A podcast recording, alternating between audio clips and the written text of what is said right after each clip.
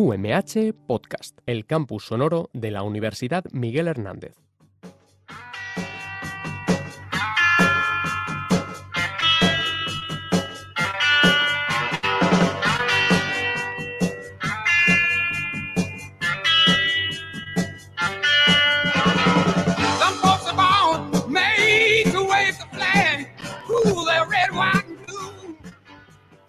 Bueno, bienvenidos otra tarde más a la nave de Kubrick. Seguimos aquí encerrados como todos me parece, pero aquí estamos otra tarde más en directo en el canal de la nave de Kubrick Radio UMH.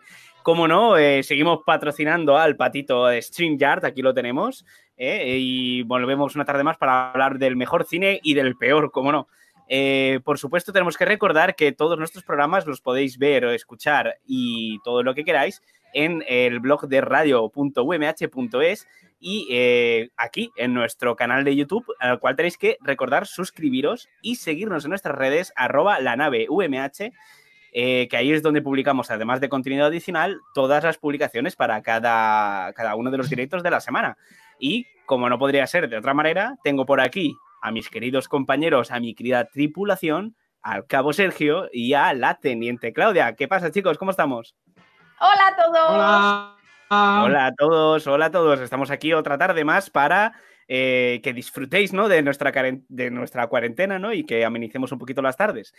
¿Qué traemos para hoy? Pues hoy tenemos cositas interesantes. En primer lugar, el ranking de, de nuestro cabo Sergio, que será documentales musicales, si no tengo mal apuntado el guion, señor. Efectivamente, no te iba a engañar y te dije que traería documentales musicales y traigo cinco de, bueno, hay para aburrir, pero traigo cinco que creo que os van a gustar bastante.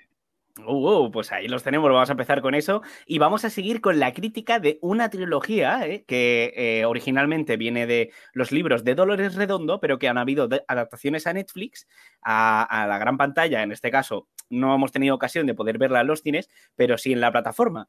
Y eh, se trata ni más ni menos que la trilogía del Baztán de Dolores Redondo, de la cual hablaremos del Guardián, del Guardián Invisible y de la secuela que se acaba de estrenar esta misma semana en Netflix, El legado en los huesos. Eh, unas novelas fantásticas de lo más misteriosas que además tienen un toque muy, muy, muy, muy eh, nativo del norte, de, de la, de la parte de Navarra, del País Vasco. Así que va a estar muy interesante. Y seguiremos con la sección que sabemos que todos adoráis y esperáis, que es Mierflix, ¿verdad, Teniente Claudia? Así es, hoy traemos una comedia romántica que no es ni comedia ni es romántica, llamada Boda. Azar y Amor, o Amor, Boda, Azar, Amor, Azar, Boda, como lo queréis llamar. El orden, de, el orden de los factores no... No, No altera la mierda que es la película. Ah, no el hablando claro.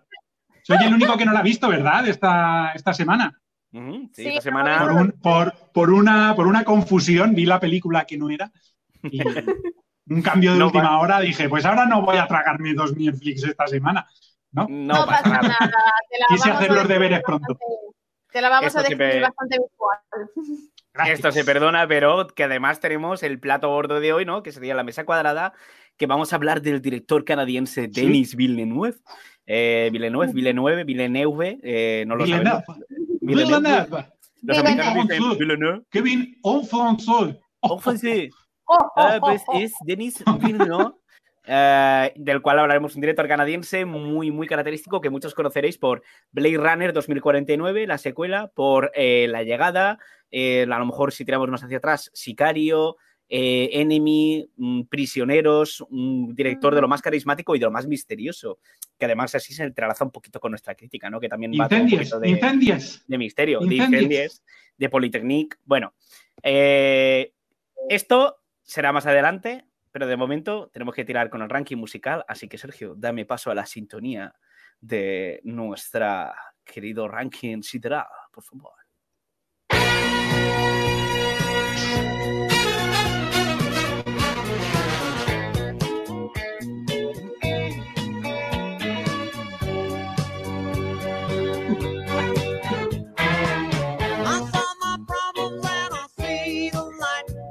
Vale, vale, vale, vale. Vamos con ello. Aquí tenemos los vais, ¿eh? Hoy está funcionando la música mejor que nunca, ¿eh? Hoy sí, no sé hasta qué momento esto dejará de sonar, pero, pero está funcionando. Por el momento Por está ahora. tirando. Así que eh, yo creo que vamos a empezar con el ranking, Cabo. Explícanos. ¿qué Vale, muy bien. En primer lugar, quiero, no, quiero, no quiero tomar la palabra sin hacer mención a tu inexistente barba, Vaya, Capitán Kevin. Es que ya. Ahí la gente, novedad. antes me comentabas que mucha gente se sorprendió de que, de que la voz más sensual de Radio UMH no tenía pelo, pero es que lo de hoy tuyo ha sido, ha Sí, sí, sido sí. de Es- traca, mora. Podemos decir que es empatía, podemos decir que es un error, una apuesta mal llevada, cada uno que puede sacar sus Por favor, dime que ha sido una, dime que ha sido una apuesta. Yo no hago declaraciones, aquí el periodista soy yo. Oh. bueno, lo somos todos, desgraciadamente. Es verdad. En ese momento, claro, hay Ay. una confrontación. Bueno, Bueno, eso era lo Eh, primero que quería decir. Lo, bueno, sí, vamos, vamos Pero- para allá con mi sección. yo antes que nada digo que volverá, no os preocupéis. Está creciendo ya, eh, estoy bien, todo sigue adelante, no ha sido depresión, no ha sido nada de eso. No. Así que dale. Bueno, pues ¿puedo, puedo hablar de mi sección o nos vamos a contar la cuarentena. Porque ayer fue, si algo, bueno, algo que me voy a poner en lo personal. No sé si sabéis que ayer fue mi medio cumpleaños. Que esto es algo que aprendí de, de The Office. O sea, The Office, esa gran serie de una de las mejores series de comedia, me enseñó que se puede celebrar el medio cumpleaños. Que tú calculas los seis meses desde tu cumpleaños, te quedan otros seis meses hasta tu cumpleaños y esa fecha la puedes celebrar. Porque la celebra, porque claro, no sé si habéis visto The Office, pero el protagonista es un señor de cuatro años que se tira la vida celebrando cumpleaños y es divertidísimo. Es un niño de cuatro años que. 50. Sí, sí, sí. Es un, se- es un señor de cuatro años. Sí, que vive dentro del cuerpo de uno de 40, pero vamos. Efectivamente, es divertidísimo y le encanta celebrar cumpleaños y hay varios capítulos donde celebran el medio cumpleaños. Y dije, Pues saqué la libreta, yo, yo saqué la libreta y lo apunté. Digo, voy a celebrar mi medio cumpleaños. ¿Qué estoy haciendo? Toda la vida sin celebrar mi medio cumpleaños. En fin, y dicha esta gilipollez, vamos a pasar a mi sección. Eh, Top Docus. Hoy traigo esta sección que conforme iba trabajando en ella me daba cuenta de lo corta que se me quedaba, como he dicho anteriormente. Traigo cinco documentales musicales que hay que ver sí o sí, pero es que como amante de la música, conforme indagaba en este terreno, me iba dando cuenta de que por cada documental que os traigo se me quedaban fuera otros 10 que valen la pena. Así que, ¿qué es lo que he hecho? Pues dejar de buscar y traer los que tenía pensado desde un inicio, los primeros que me vinieron a la mente. También quiero avisar de que estas son recomendaciones a ciegas porque no he visto ninguno, ¿vale? Los tenía, los tenía todos puestos para ver hasta que apareció nuestro amigo Ville- Villeneuve, Villeneuve con sus maravillosas películas y me he pegado una enganchada Villeneuve. Con, vamos a, lo voy a decir castizo, Villeneuve, que bueno, lo traigo muy preparado, pero es, todas estas pelis habréis oído hablar de ellas y si no habéis visto el tráiler y yo vengo a contároslo o un poquito también conocemos sus trayectorias. Eh, bueno, pues el primero que os traigo, no te voy a pedir redobles, Kevin, bueno, a no sé que me lo quieras hacer. Yo siempre estoy dispuesto. Ah, sí, pues venga, con el número 5, Amy, el documental sobre la vida de Amy Winehouse. Mm. Su calidad está asegurada ya que el director es Asif Kapadia, autor de otros documentales como el del piloto Ayrton Senna, que es un señor que parece ser que le gustaba ir muy rápido y por lo que sea, Colisión. la cosa no fue muy bien. Había una pared por ahí. Este director ha visto alabada varias veces su labor de documentación en, en estos casos y, y está aburrido de recibir premios, entre ellos el Oscar a Mejor Documental con este Amy. Lo tristemente sucedido con ella es sobradamente conocido, una chica con gran talento, tiene un padre que decide explotar ese gran talento y cuando crece se echa un novio ultra tóxico. Resultado, niña con déficit de afecto y graves problemas de autoestima. Confieso que yo fui de los que en un inicio, cuando apareció Amy Winehouse, la infravaloró. Pensé que sería otra artista pop que se subía al carro y debo decir en, mi defensa que era la época de la locura de Britney Spears y parecía, eh, o sea, que iban ahí a ver, a ver quién, a ver quién adelantaba a quién. Mm, Que habían Hasta papeletas, que- ¿no? Para que. Efectivamente, hasta que finalmente vi una de sus actuaciones en un canal musical y, y me puse a explorar y, y vi que era una persona con un grandísimo potencial que estaba un poquito en, en esa nube que se creó en aquella época del neo soul que se puso de moda un poquito pues, cantantes como Duffy o, o no sé si Amy McDonald. No, Amy McDonald era más country, pero, pero sí, eh, me gusta mucho Amy Winehouse. Incluso eh, Kevin recordará ese becario, ese monográfico de becarios que hicimos para Radio UMH hace poco. La podéis, podéis escuchar el podcast en radio.umh.es, en el que puse una canción suya, la de Monkey. Man. No sé si te acuerdas. Sí, Monkey Man. Eh, y además creo que Radio UMH tiene, emite bastante a menudo el monográfico de Amy Winehouse, que fue elaborado por un compañero hace años y, y eso también podéis buscarlo y escucharlo seguramente en el blog. Pero mejor Pues mira, no- el de becarios, la verdad. Sí, muy divertido. Nos juntamos ahí todos los becarios que tristemente, debido a que tenemos que estar aquí encerrados en casa, seguimos aquí encerrados en casa y no hemos podido vernos, pero muy divertido, muy divertido ese, ese monográfico. En fin, ¿alguien tiene algo más que decir o pasamos? Yo, yo tengo que decir que me compré la peluca de Amy Winehouse para disfrazarme de Amy Winehouse. Y ha sido una de ¿Sí? las mejores inversiones que he hecho en mi vida. Sí. ¿La has Algún vuelto a día, utilizar? uy, muchas veces que me he disfrazado de ella. Yo te- tengo una amiga que en una fiesta de Halloween se disfrazó de Amy Winehouse zombie. Zombie. Hombre, Te doy, te doy una idea por si, por si, por si un- quieres explotar tu peluca. Súper chulo, súper chulo.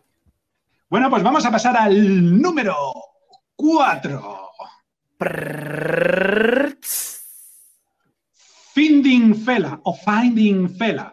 Es que el inglés ya sabéis que no es mi. ¿Cómo Me sería? gusta- Que tú- siempre, siempre recurro a ti claro, para las finding- cosas en inglés. Lo has dicho muy Finding. bien, Finding Fela. Finding. Finding Fela. Finding Fela. Fela, porque Fela es como colega, ¿sabes? Es Por favor, Fela. callémonos. Fela no es colega, Fela es Fela Cuti. Un artista que no conoceréis, Ah, vale, pero que yo os traigo aquí por su relevancia. Según he podido leer este documental de Alex Gibney, o Gibney, o me da lo mismo, no logra hacer llegar el significado de la existencia de Fela Kuti. Un artista que todo el mundo debería conocer y os leo, os, sencillamente os voy a leer la sinopsis de Film Affinity porque explican un poquito su vida muy rápidamente, por encima, muy bien, y me ha ahorrado una gran cantidad de trabajo que ha sido escribir un párrafo. Bien, eh, textualmente, Fela Kuti creó un nuevo movimiento musical, el Afrobeat, ¿vale? Empezamos ahí, creó un estilo musical propio, a través del cual expresó sus opiniones políticas revolucionarias contra el gobierno dictatorial de Nigeria de los años 70 y 80. Su influencia trajo el cambio hacia la, hacia la democracia en Nigeria y promovió la política panafricanista en todo el mundo. El poder y la fuerza del mensaje de Fela sigue vigente hoy y se expresa a través de los movimientos políticos de los pueblos oprimidos que abrazan la música y el mensaje de Fela en su lucha por la libertad. Wow. Bien, Fela Kuti, yo mm, no lo conocíais porque, porque solo escucháis los 40 principales. Hay que escuchar un poquito más. Radio UMH, que os trae aquí Fela Kuti, el Afrobeat. Yo, este, yo, yo ya lo conocía antes. ¿eh? Que, que, que eso- que- qué asco, qué mal queda eso. Pero sí, A, El a Afrobeat es un- pasa esto, ¿eh? Ese- el, el decir, no, no, no, no, no, yo conocía antes este grupo, yo te lo he descubierto y sentirte moralmente Ya, bueno. Yo ya lo conocía antes y os lo traigo aquí para que todos lo conozcáis, porque quiero que escuchéis, es, una mezcla entre, entre música africana, ritmos africanos fusionados con funky y soul eh, más occidentales de los 70 y he- asistido a varios conciertos aquí en España y grandes referentes como Ogun Afrobeat. Eh, es un estilo de música que, o sea, al principio nosotros pobres occidentales pues nos llama un poco la atención porque tiene ritmos africanos, pero en los conciertos en los que he asistido de esto es una de las cosas que me llama mucho la atención es cómo mueve a los niños. A los niños este son así ritmos muy tribales, pero con funky y Mm. se vuelven locos. O sea, en primera fila siempre hay niños. Les llama muchísimo la atención y es muy bailable. Y Fela Kuti eh, fue el primero, el precursor de este estilo musical, además de, de haberse de se convirtió en un agente político muy revolucionario y, no sé si se llegó a meterse en política, creo que finalmente no, pero sí que creó un país propio. Eh, sí, se metió en política porque fue presidente de su propio país. Calacuta. El documental que os vengo de hablar, bueno, os voy a hablar un poco de Felacuti, quien quiera saber de Felacuti, que lo busque.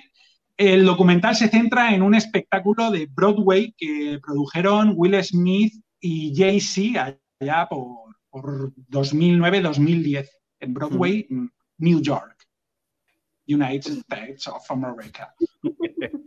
Si que no conocíais a Fela Kuti, pues ahí lo tenéis. Sus dos hijos están, bueno, tenía pues, hijos mm, acapazos, pero Femi Kuti, Femi Kuti sí que es uno de los más conocidos y continúa, continúa dando giras y expandiendo el legado de su padre.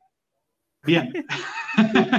vamos, vamos a. Si tenéis algo que preguntarme, si no, pasamos. No, vamos a pasar, pero de momento sí que quiero saludar a la gente del chat, ¿eh? que hay por ahí. Ah, sí. hay gente por ahí activa.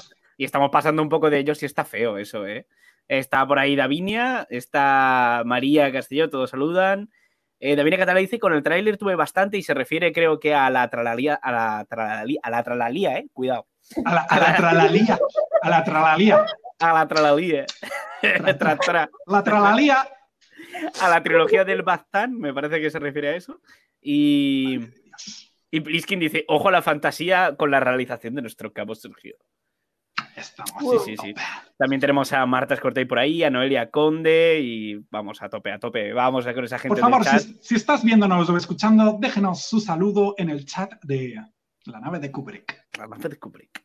Adelante, Sergio, sigamos con el siguiente Vale, punto. pues vamos a continuar con el número 3. What happened, Miss Simon? Madre Es mía. que, que cada vez, cada vez pronuncio mejor. Sí. Me he dado cuenta de Bueno, una de un cosa. es- Perdón, ¿Qué? que, que con el delay, con el pequeño delay que entra en nuestros chats, lo del redoble queda peor todavía porque hay un breve silencio. Sí, antes de queda que horriblemente mal. Queda Pero aún así mal. lo vamos a seguir haciendo. Vamos a seguir. a- ahora que nos hemos dado cuenta de que queda mal, lo vamos a hacer más. más. Claro. Lo vamos a hacer muchísimo más. ahora me gusta. yo. Efectivamente. Bueno, de un espíritu revolucionario como Fela Kuti pasamos a otro, a Nina Simón. Liz Garbus dirige este documental sobre mi adoradísima Nina Simón. La, adoro, la, amo. Lo siento, pero es que me flipa su música, su personalidad, sus letras, cómo tocaba el piano, cómo cantaba. Es una mujer de gran talento, activista feminista y antirracista. Compuso una cantidad ingente de canciones que luego popularizaron otros, pero además también las suyas propias. O sea, tenía un nivel de producción espectacular, de, exitazos, de jazz. Sí, muchísimas canciones que estamos hartos de oír, de cantar por otros, que ya son clásicos, del soul o del jazz. Eh, en muchísimas está detrás Nina Simone. Eh, bueno, no sé qué deciros de esta mujer, que si no la conocéis, en terminar el programa os pongáis una de sus canciones en YouTube con subtítulos en castellano, a no ser que seáis como Kevin, que sabe uy, el espejo, que El espejo, ¿eh? inglés. Sí. Eh, porque, porque leer sus letras es, es, vamos, es como leerte un libro, como ver una película, entenderla es, mm, es ser mejor persona Mm. es una, una auténtica genia. Vamos, y cada- se, re- se remezcla mucho en formato pachanguero y cada vez que eso ocurre, que yo voy a un garito o iba a un garito y la escuchaba, eh, muere un gatito, automáticamente. Si sonaba bien, ¿por horror. qué no? Sí, voy a poner, voy a poner su Feeling Good. Dios, sí, todo- todos en silencio, todos en silencio. You know how I Chao. feel. Sun in the sky, you know how I feel. Breeze drifting on by, you know how I feel. Espera, espera, espera. Es que ojo, eh. It's a new dawn, it's a new day. It's a new life for me, yeah. It's a new dawn, it's a new day. It's a new Dilo, life dilo. for me. Ooh, Dilo, dilo. and I'm feeling good.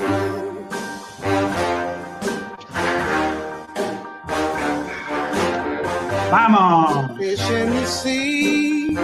You know how I feel. Me da, Sergio, que vamos a tener que comprar unas canciones para poder emitir esto en Radio VMH, pero oye. ¡Hostia! ¡Hostia! Nos habíamos aquí acostumbrado a que nos fundiesen a, Sí, sí, sí, sí. a de- a derechos y A derechos, no habíamos ¿eh? caído. No Sí. pasa nada. Esto se apaña. No. Venga, vale, pues Adelante, adelante. esto se apaña, esto se apaña con una buena denuncia. bueno, pues vamos con el número dos. Kevin, por favor, hazme esos redobles. Venga, venga, venga.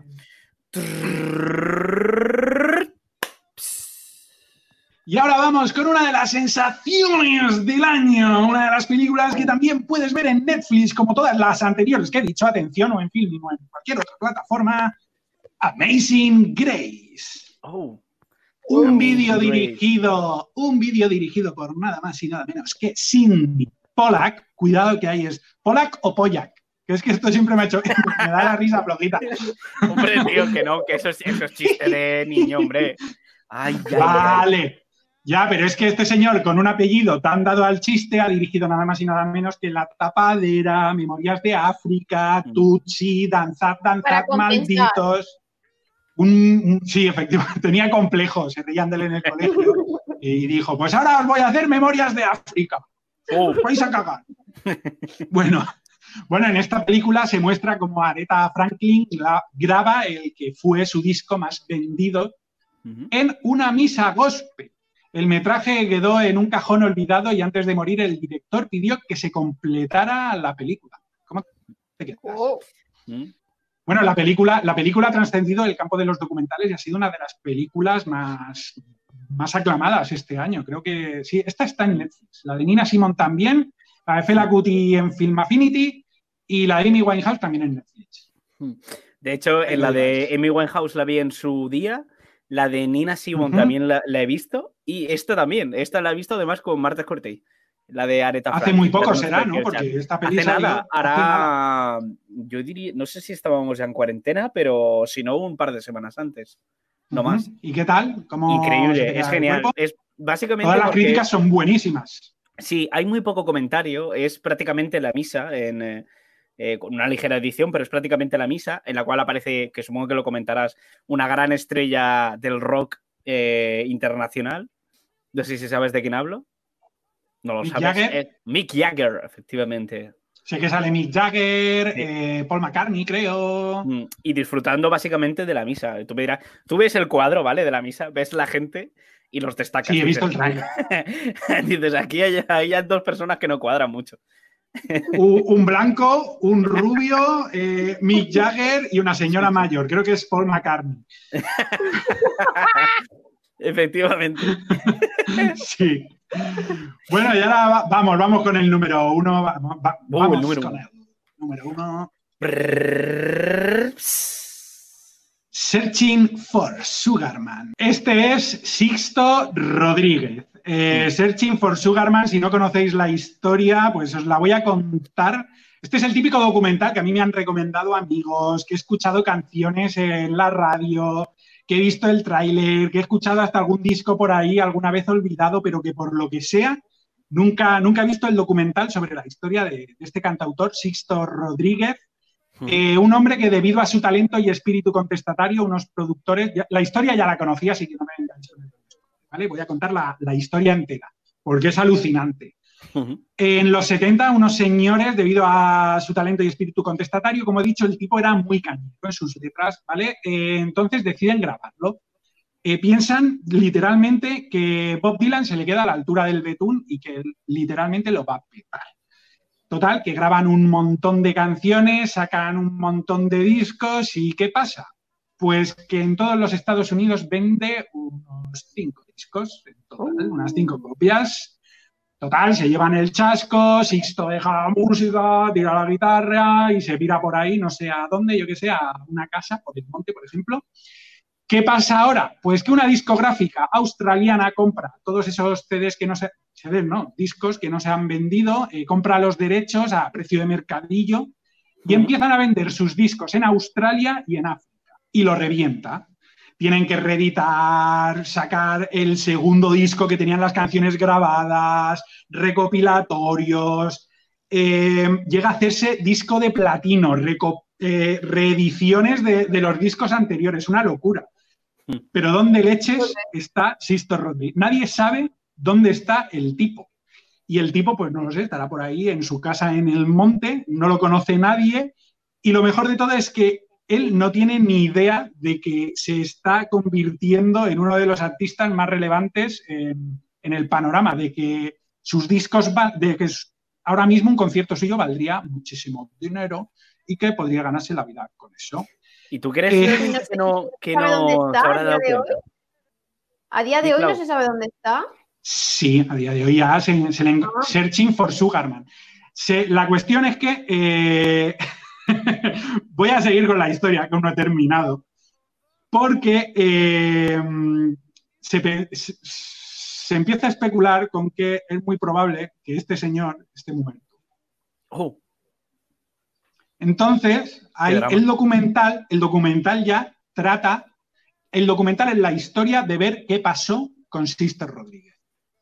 Sí, es verdad, porque empiezan a inventarse un montón de leyendas urbanas, que se suicidó, que, le- que una vez en un concierto tocando le prendió fuego al escenario, que otra vez tocando se pegó un tiro. que- Entonces, el documental es la búsqueda de Sugar, que es la canción que os he puesto al principio, de Rodríguez. madre mía. Es más, él tenía un fuerte, está muy relacionado, eh, se relacionan muchas sus letras con el apartheid y todo el- toda esta revolución que hubo en Sudáfrica. O sea, es, Qué guay.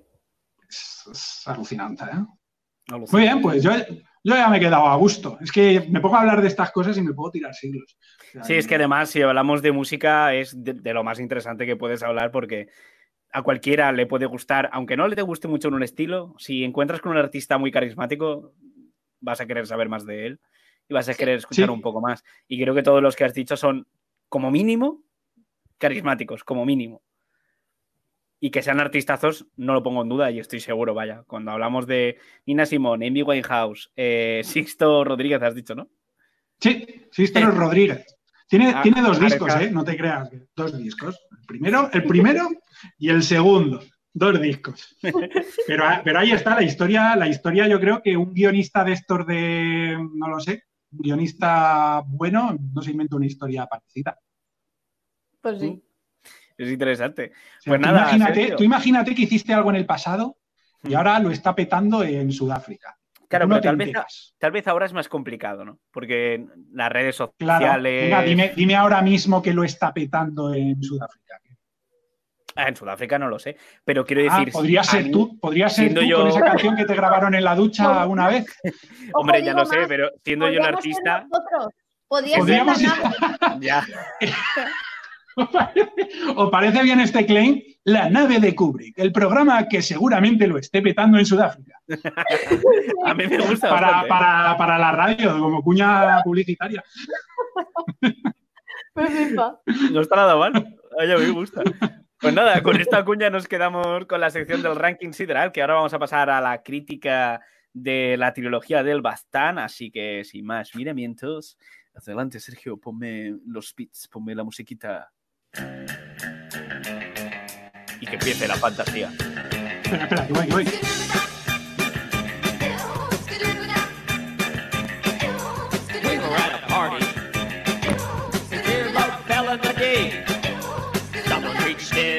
We Bien, bien, bien, bien. Oh, vamos a quedarnos así con este plano, me gusta. me Sí, gusta, sí, así ha caído, ha caído, es conforme. ha caído. Así. Es como un dado, es un dado y Sí, ha caído. yo estaba, estaba, estaba toqueteando otras cosas. Hola, Claudia. Hola. Sí. No, Ahora nos hacemos, el programa muy cercano. Sin Muy cercano. Hagamos. voy a, antes de empezar, voy a leer un comentario. Eh, igual nuestro programa, según Marta Cortés, lo petará en 2050. Esto también es curioso. A ¿eh? ver, ¿dónde? Lo recuperan. Marta, Marta esa gran visionaria. Sagrada Misionaria. En 2050, recordemos este comentario porque igual, cuidado, ¿eh? Que nos quedan solo 30 Vamos, añitos vamos. y- Sí. Bueno, vamos a Por empezar aquí, con por la- aquí, por aquí halagan tus redobles, Kevin, también te digo, ¿eh? Ah, mira, es verdad. Le gusta, si gustan los Redobles yo nada más necesito un empujoncito para seguir con esto. O sea, Ya Si a mí Cristina Ya me está. dice redobles forever, yo ya está. Yo no voy a poner el efecto sonoro en la vida, lo voy a hacer siempre analógico. Ya está, Efectivamente. ya está. Y que me venga aquí el director de, de Radio UMH y que me diga, oye, esto no puede ser. Yo diré, pues el público lo pide. Yo, es lo que hay.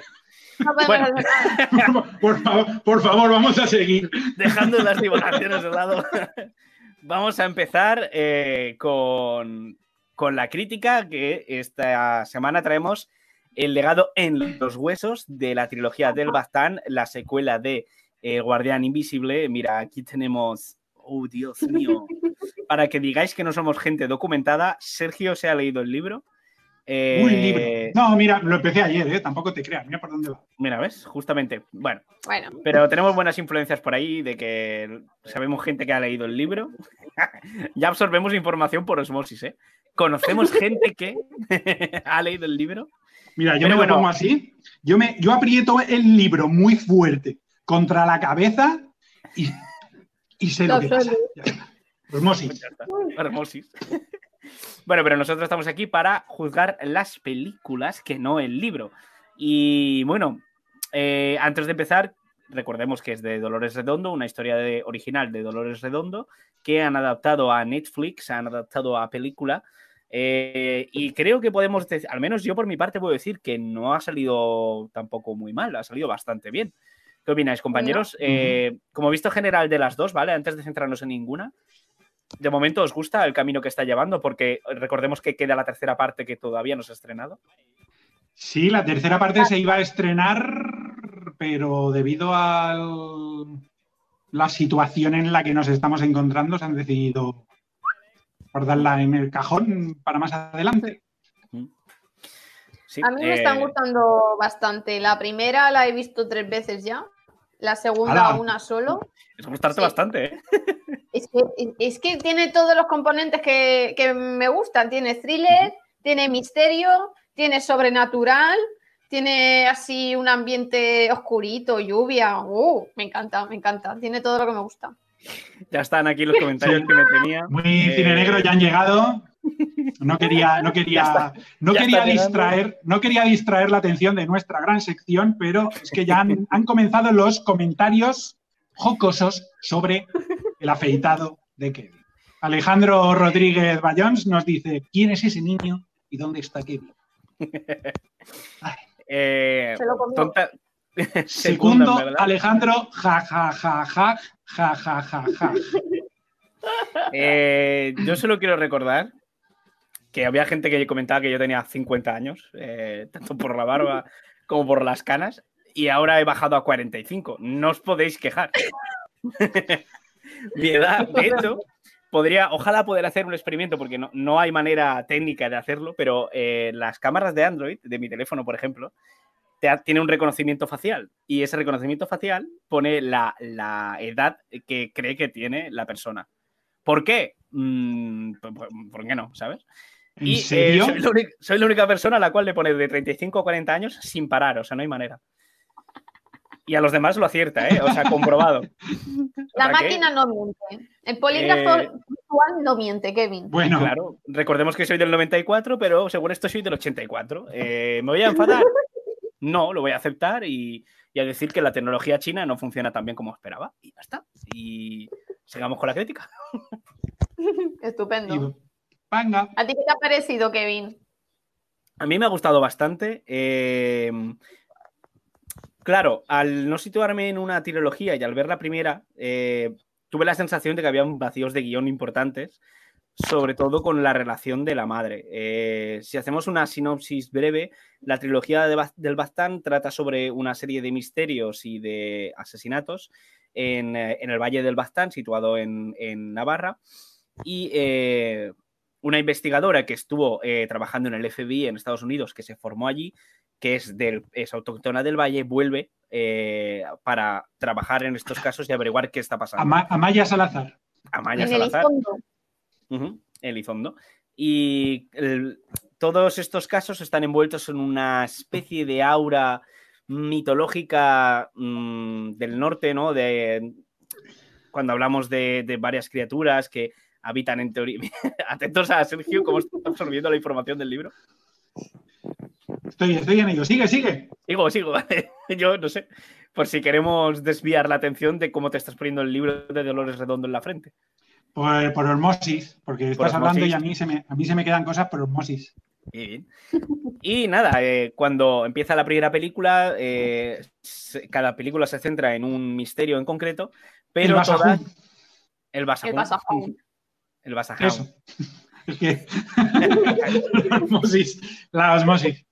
Sí, el Basajún, que es una de las criaturas mitológicas de las que estábamos hablando y que eh, se centran, cada película se centra en un asesinato en concreto, pero todas tienen una, un hilo ¿no? detrás, como una, una especie de historia secundaria que eh, va, está envuelta a la inspectora Salazar, ¿no? Y que va transmitiendo poco a poco lo que va ocurriendo en, a lo largo de toda la trilogía. Eh, claro, al ver la primera, este hilo secundario es el que más se ve, mm, por decirlo así, Es el protagonista. Sí, se ve como ensombrecido, tal vez, porque no, no hay suficientes datos para entender lo que pasa, ¿no? Ah, cuando te plantean la relación con su madre, no la entiendes. Eh, no vamos a entrar en spoilers mayores, ¿vale? Porque son dos películas que, aunque estén muy accesibles, realmente podemos comentarlas sin meternos en spoilers mayores, yo creo, de momento. Al terminar la trilogía sí que iríamos a saco, pero de momento no. Y que esa relación con la madre, que es esa historia secundaria y con la familia, se qued- es un poco extraña, porque te la empiezas y ya directamente te meten en el conflicto sin haber tenido un background real. Así que ese fue mi, mi mayor problema. Pero con la segunda película, eh, esta carencia se suple, a mi parecer. Ya te dan las Sí. razones suficientes para entender cuáles son las causas de lo que hace la madre, las causas de cuál es la situación familiar, y a partir de ahí ya mm, encuentro más sentido a toda la línea general, y a partir de ahí es cuando yo puedo confirmar que me gusta bastante la trilogía y por dónde lo está tirando. Yo tengo que decir que en la primera película mi reacción frente a la madre era en plan, claro, pero es que la pobre no está bien. O sea, es mala, Mm. pero no está bien. Y la segunda película es como, "Mm, es mala, Mm. mala, mala. mala, mala. No entremos mucho en, en spoiler, pero, pero sí que es verdad que, que mm, además es muy... Estoy pensando, por ejemplo, a el hecho de que la mitología de vasca, ¿no? la mitología del norte de España, que también podemos meter a la, a la mitología no solo euskera, sino en Galicia también se habla mucho de brujas, se habla mucho de, Sí. de criaturas. El olenchero. bosque. Amigas. El, el olenchero. el olenchero. Son todo criaturas que, de las cuales no queremos decir que son ni, ni, ni nada para que nos desvelen también un poco la gracia de la peli, ¿no? Que es meterte también en esa especie de submundo, ¿no? Que aquí al menos desconocemos mucho, porque aquí eh, yo creo que fuera de, del MoMA y pocas cosas Sí. así. Pero No es que tenemos- este libro, la trilogía en un principio encontró muchas dificultades para, para publicarse, porque siempre se la echaban para atrás por el tema de que pensaban que sería muy poco accesible, ya que se centraba en el tema de la, de la mitología vasca. Y mírala, en 27 Mírala. países, traducida. Ahí Ahí está. la tenemos. Ahí es nada. Eh, Es que realmente es como, la, una como la barrera que, JK Rowling. es una barrera que todos podemos superar. Si conocemos la mitología, Sí. todos conocemos el Bigfoot. ¿Por qué no vamos a que, conocer ta- al, que al- tampoco, tampoco Tampoco lo hace inaccesible, creo yo, ¿no? Además lo explica muy bien, en- sin tener ni idea en lo que es la película, te lo va Mm. explicando todo bastante bien. Te, te Kevin, contextualiza. ¿por qué te ríes? No, yo, yo sé de, qué- sé de que te, sé de que te estás riendo, pero vamos a seguir con esta mierda. Ahora sí, digo, siguen habiendo comentarios faltosos hacia mí en el chat. No pasa nada. Yo ya me he acostumbrado a, a este hate general. vamos a destacarlo, vamos a leerlo para aquellos que en la radio no nos puedan escuchar. Pero Paula Molina eh, dice: ¿Quién es ese de la izquierda? Es decir, yo, nuevo fichaje mola más que el de antes.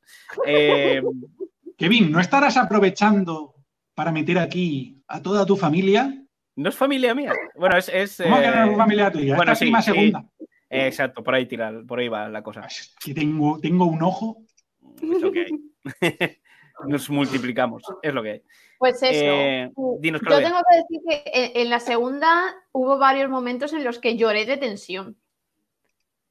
Cuando Lloraste está la tensión. poniéndose, sí, sí, de Dios mío, Dios mío, cuando pasa eso que no vamos a decir. El esa tramo final, ¿no? Sí. Mm. El tramo final Yo- es duro, ¿eh? Es duro, duro. Lo pasé muy mal, lo pasé muy mal, pero fantástico. O sea, me quedé muy contenta. La acabé y, y- y muy contenta y la volvería a ver.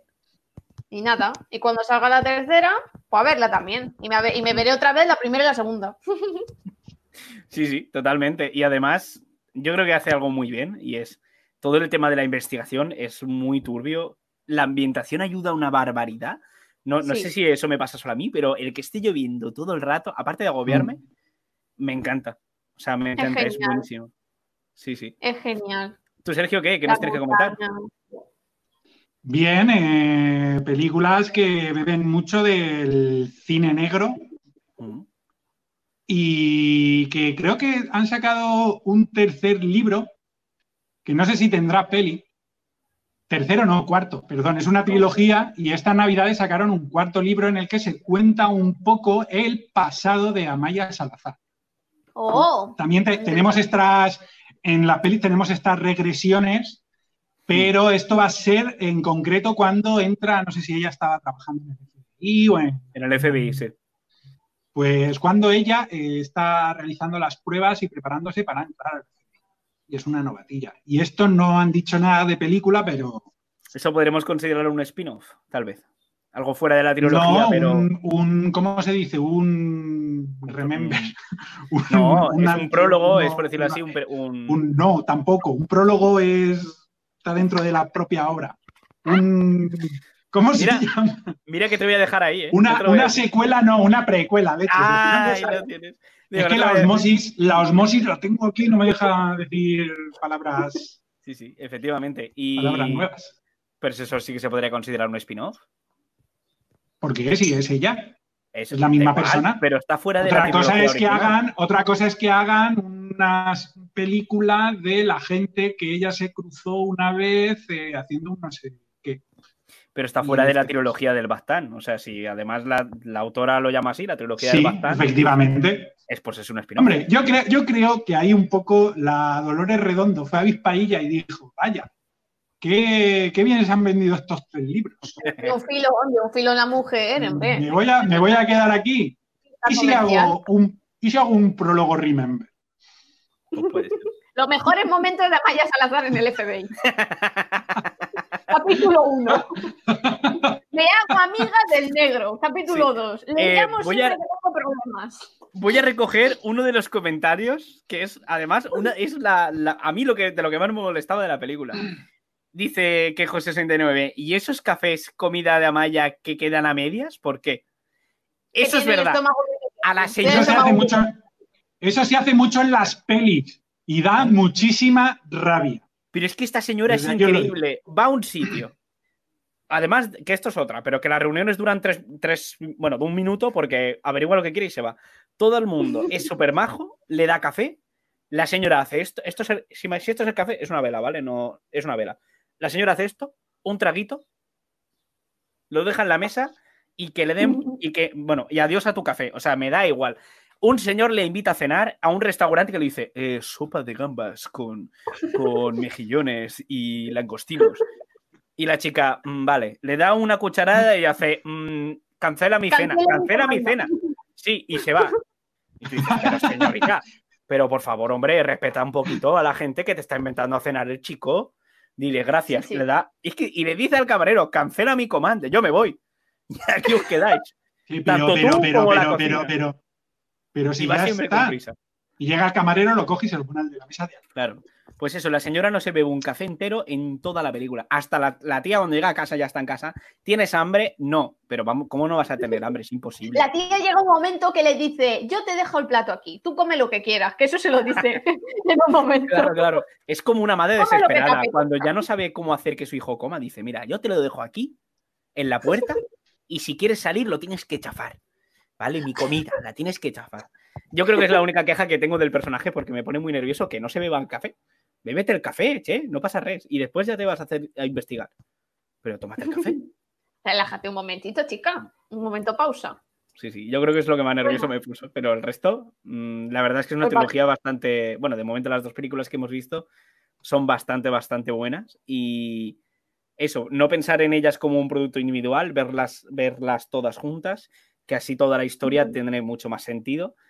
Y como dice Sergio, que bebe mucho del cine negro y mm, feas las comparaciones, pero yo siempre, el mejor cine negro para mí que se hizo en España fue La Isla Mínima en su momento. Creo que fue un golpe encima de la mesa y fue un cine negro increíble. y que me Que parece tampoco que se ha vuelto, tampoco se ha vuelto a repetir. O sea, no, más allá de esto, no he visto así ninguna es película que de no. estas. Sí que se ha visto que Dios nos perdone, por ejemplo, o películas similares. Sí, sí, pero sí. mm, la verdad es que razón. también la ambientación ayuda demasiado. El hecho de que ambas películas sean en, en, como diría gente de Madrid, en provincias, ¿no? Que no sea en Madrid o en Barcelona, que son escenarios que están muy mañidos, que están muy vistos.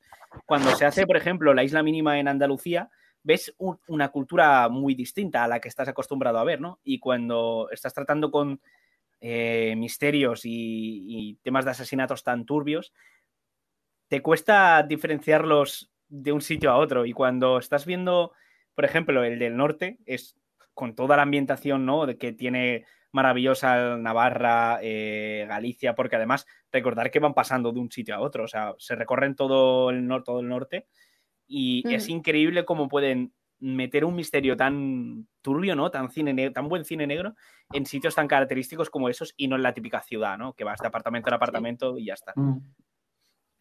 Entonces, Mi valoración es bastante positiva y además voy a intentar leerme el libro, el tercero, porque ya que lo voy a poder pillar a tiempo, intentaré leérmelo antes de ver la película y, y mejor. Así que nada, aquí tenéis todos la crítica, podéis ver las películas en Netflix, las tenéis las dos.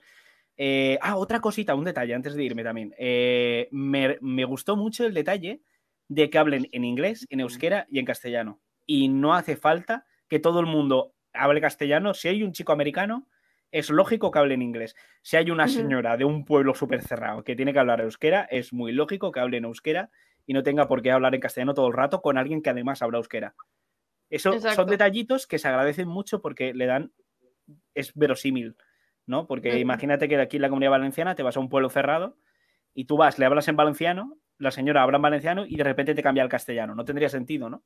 Si ya sabe que estás hablando valenciano, así como con cualquier mm, idioma, ¿sabes?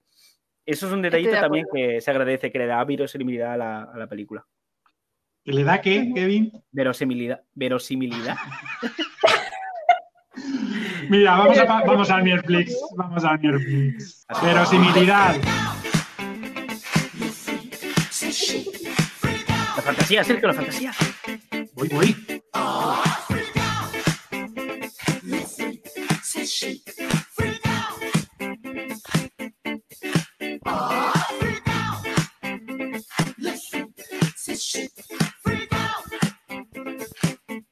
Bueno, bueno, bueno. Se nos ha colado ahí el reproductor. Bueno, Ah, es yo creo Spotify. que Estamos es pagando, el momento, estamos pagando por la música. es el momento que todos nuestros Es el fans momento que todo el mundo esperando. estaba esperando. Sí, sí, sí, sí, hemos llegado, hemos venido y aquí está la teniente Claudia que acaba de salir con su reluciente traje para hablarnos de Mierflix. ¿Qué nos traes, Claudia? Aquí estoy, compañeros. Pues os traigo una película, os traigo una película que se estrenó la semana pasada o la anterior en, en Netflix. Y tengo que decir que yo no pensaba que, que- iba a ser tan mala, porque yo, a mí me encantan las películas de amor, mm, comedias románticas, mm, en bodas, en las cuales pasan entuertos y luego se arreglan y se enamoran aún más y salen parejas, además de los que se van a casar y es todo fantástico y bonito. Porque esta película no cumple con nada de eso eh, y la podríamos llamar, en vez de amor, boda, azar, la podríamos llamar odio, divorcio y predicción absoluta, porque es lo que es esa película. La odias y la predices al completo. Y ¿Me la puedes contar? Soy el único que no la ha visto. ¿Me puedes decir de qué va? Yo la, he sufrido Bueno, pues- con, yo la he sufrido con la teniente Claudia y... ¡fua! Yo, bueno, Adelante. iba, esta semana iba a verla, pero eh, primero hablamos de una, la vi, y luego dijimos Sí. otra, y dije, pues ya no voy a volver a verla. Pues no tengo valor. No, efectivamente. no tengo tiempo. Pues si tú te pones esta película, tengo que decir que lo primero que es es un plano general del espacio exterior. Ves galaxias, ves estrellas, Nuestra casa. ves planetas y de repente oyes la voz de una anciana sabia que te va conduciendo a lo que es la historia, que te dice el amor no sé qué, el amor no sé cuántas. el azar no sé quintas. Hay muchas formas de azar. Y quedas con esa frase porque es que es que súper importante y seguro que si no la oyes no entiendes la película. No. Pero bueno. El, el plano del espacio y total, que luego aparecen en Roma una pareja que parece ser que se gustan, pero por un entuerto de un último momento de la, la aparición de un amigo del, del caballero, pues no se pueden despedir como Dios manda, con un beso en los labios y se despiden de forma muy ridícula. Lo más forzado que he visto en mi vida, porque en la vida real tú te encuentras con un pamplinas y le dices, oye, vete un poquito al lado, te, te despides de tu señora o de tu señor como, como hace falta. Pero no, este, este se ve que no. Porque, No, claro, no, pero no- ¿cómo, ¿cómo aparece? O sea, explica primero el tono, en plan, el tono es súper romántico, y cuando aparece este pavo, de repente, ¿en qué se convierte esto? Pues nada, están los dos en una fuente. Va a coger él un avión, se va a ir y le dice: Ha sido el mejor fin de semana de mi vida. ay. No sé qué, no sé cuántas están así, a puntito de puntito de besarse, y de repente aparece un caballero aquí en medio dice: ¡Eh, no sé qué, colega, tal! ¿Cuánto tiempo hace que no nos vemos? Le ponen una situación muy embarazosa y de repente la, actitud del caballero enamorado eh, pasa a ser: Bueno, mm, nos vemos. eh", y le da la mano. Así. A, a mí me gusta que el colega, Le da sí, la sí, mano que el colega llega y le dice, ¿sabes cómo le llamábamos antes en la universidad? El pajas. Y todos, qué bien. Porque es que se hacían muchas pajas. ¿Pero qué es? ¿American Pie? Es- de repente se convirtió en American Pie, tío, es buenísimo. Y, nada, y, y- y se despiden como Pero dice a, a ver, a ver, a ver. El tono de la peli es romántico, es comedia, es. Pretende ser una comedia romántica, pero eh, yo no sé, Kevin, pero yo no me reí absolutamente en ningún No, no. intento de No, no, no, yo me- nada, nada. Pero sí, pero es-. Tiene, tiene intenciones cómicas la Sí, película. sí. Chistes machistas, sexistas, tanto para hombres como para mujeres, que no tienen sentido, no, o sea, hacen gracia por ningún lado, no, no, no, nada, nada, nada. Y nada, este, esto pasa y creo que pasan seis meses o algo así y sucede la boda del señor enamorado número uno, la boda de la hermana, perdón, en Roma. ¿Y quién se encuentra, con quién se encuentra en la boda? Pues con la mujer de su vida, la cual no se pudo despedir anteriormente, con un beso en los labios. Pasan una serie de entuertos, se cuela, ah, y ahora viene la magra de, de la situación, y es que en la boda se cuela un, un señor que parece ser que estuvo anteriormente en la vida de la novia, la que se va a casar, de forma amorosa, que quiere reventar la boda. Quiere Pero sale reventar de la nada, no te Sí. cuentan quién es. No es invitado, no es invitado, de repente aparece metiéndose una raya de coca dentro de un taxi. es que me encanta. Y diciendo, ¡vamos allá!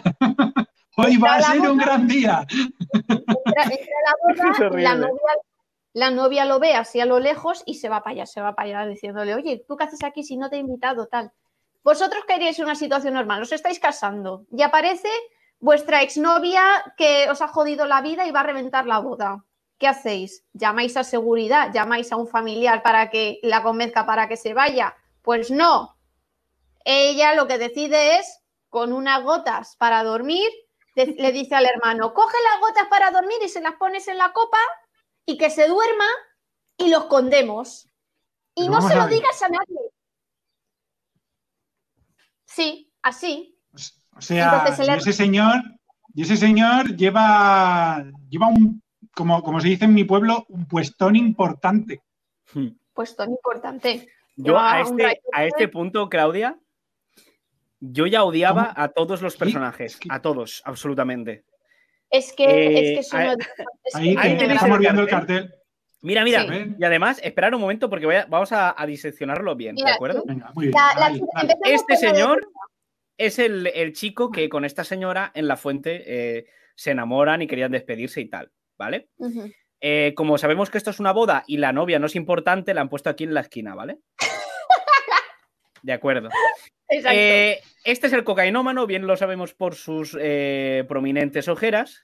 Este señor, al cual no se lo ve de aquí, aparece, ¿vale? Todo esto justo antes de lo de las gotas, ¿de acuerdo? Este señor de aquí aparece con una falda escocesa y el chiste es, mm, no quería ser el típico, no soy escocés y me pica los, la entrepierna, ¿vale? O sea, Sí, me está empezando a rozar, me está empezando a rozar. ese es el chiste, ese es el chiste. Y con toda la película con ese chiste. Y la gente tiene que hacer. Claro. Le pica. Esta señora de aquí es el odio, eh, mi odio encarnado, ¿vale?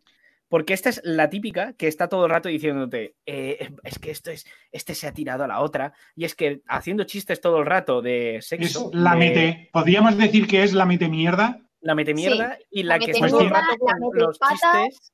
Sí, sí, Tiene cara, chistes- tiene, perdona, no he visto la peli, pero tiene cara de haber venido de la mano con el cocainómano. Pues Pues mira, casi. perfectamente. No sé por qué la película no se les ocurrió, pero yo los habría acabado juntos. Justo. Eh, además, eh, recordemos que esta película es una, una producción italiana-británica, lo cual el humor británico, como sabemos todos, es mm, complicado. Y si lo mezclas con gente que no tiene ni gracia, pues imagínate.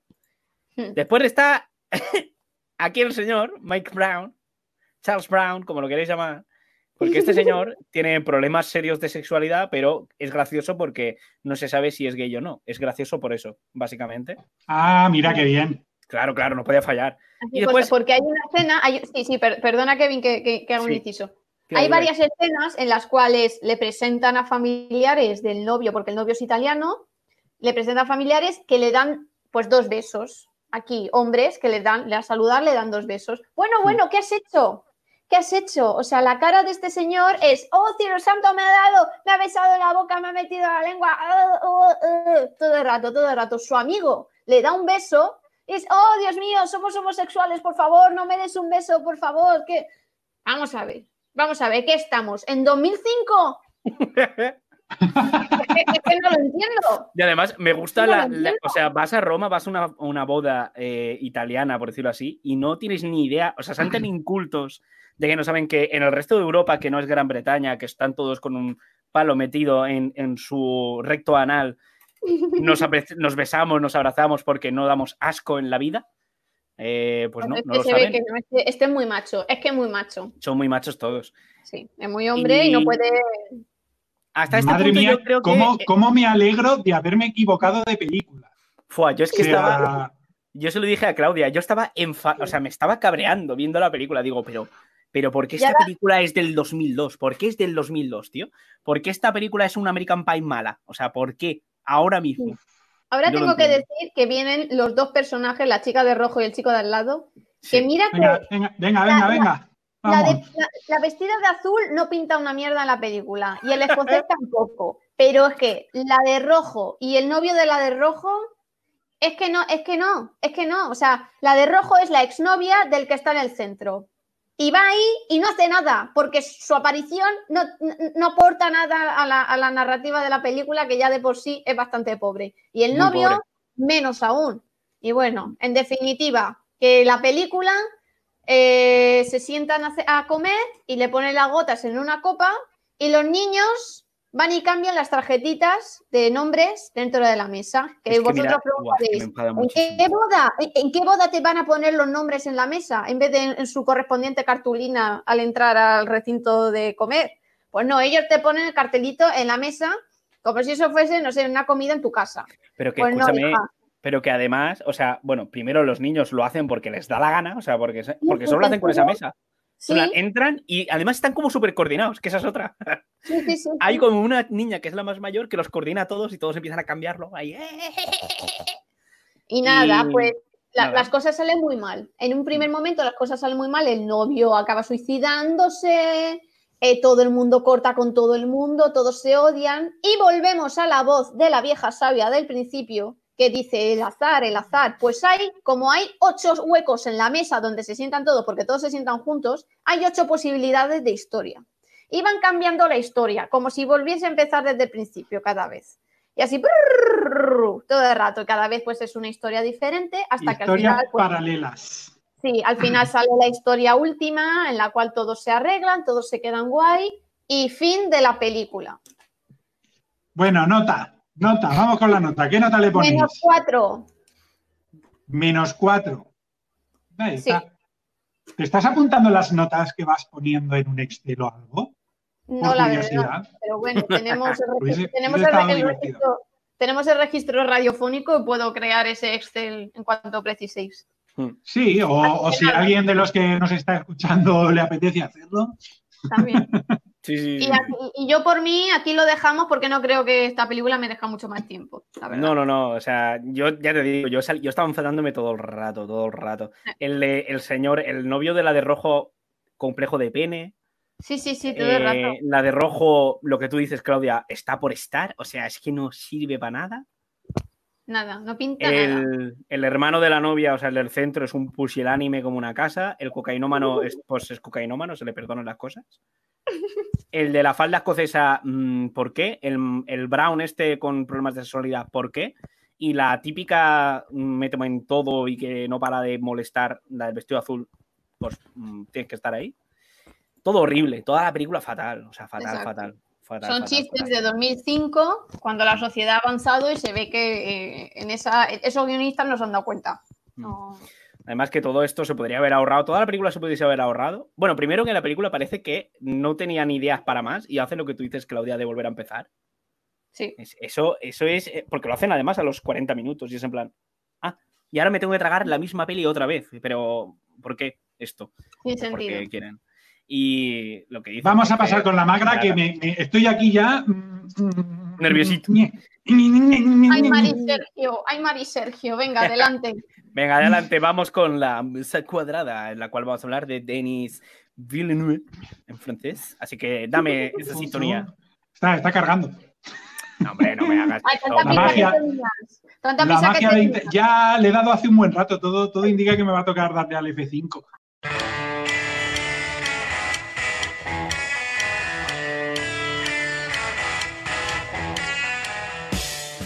Vale, pues adelante, pues vamos a empezar con Denis Villeneuve, eh, director que antes decíamos canadiense, eh, uno de los grandes directores de, de estos últimos, eh, podríamos decir, 15 años, el- uno de los directores más carismáticos, más misteriosos, no tanto solo por su manera de dirigir, sino por las historias que cuenta. Y si podremos definirlo con una frase, es con la cual empieza la película Enemy, que aparece una frase que, eh, bueno, aparece en inglés, ¿no? Pero que en la traducción sería el caos es orden, pero sin destripar. Ahí tenemos la banda sonora. Sorry, he sido yo, he sido yo. Por favor, sigue. Hasta que no Eh, funciona, no paro. Así como decimos que el caos es un orden sin descifrar, y ese podría ser el resumen de la síntesis de todas sus películas. Esta frase podría eh, meterse prácticamente en cualquiera.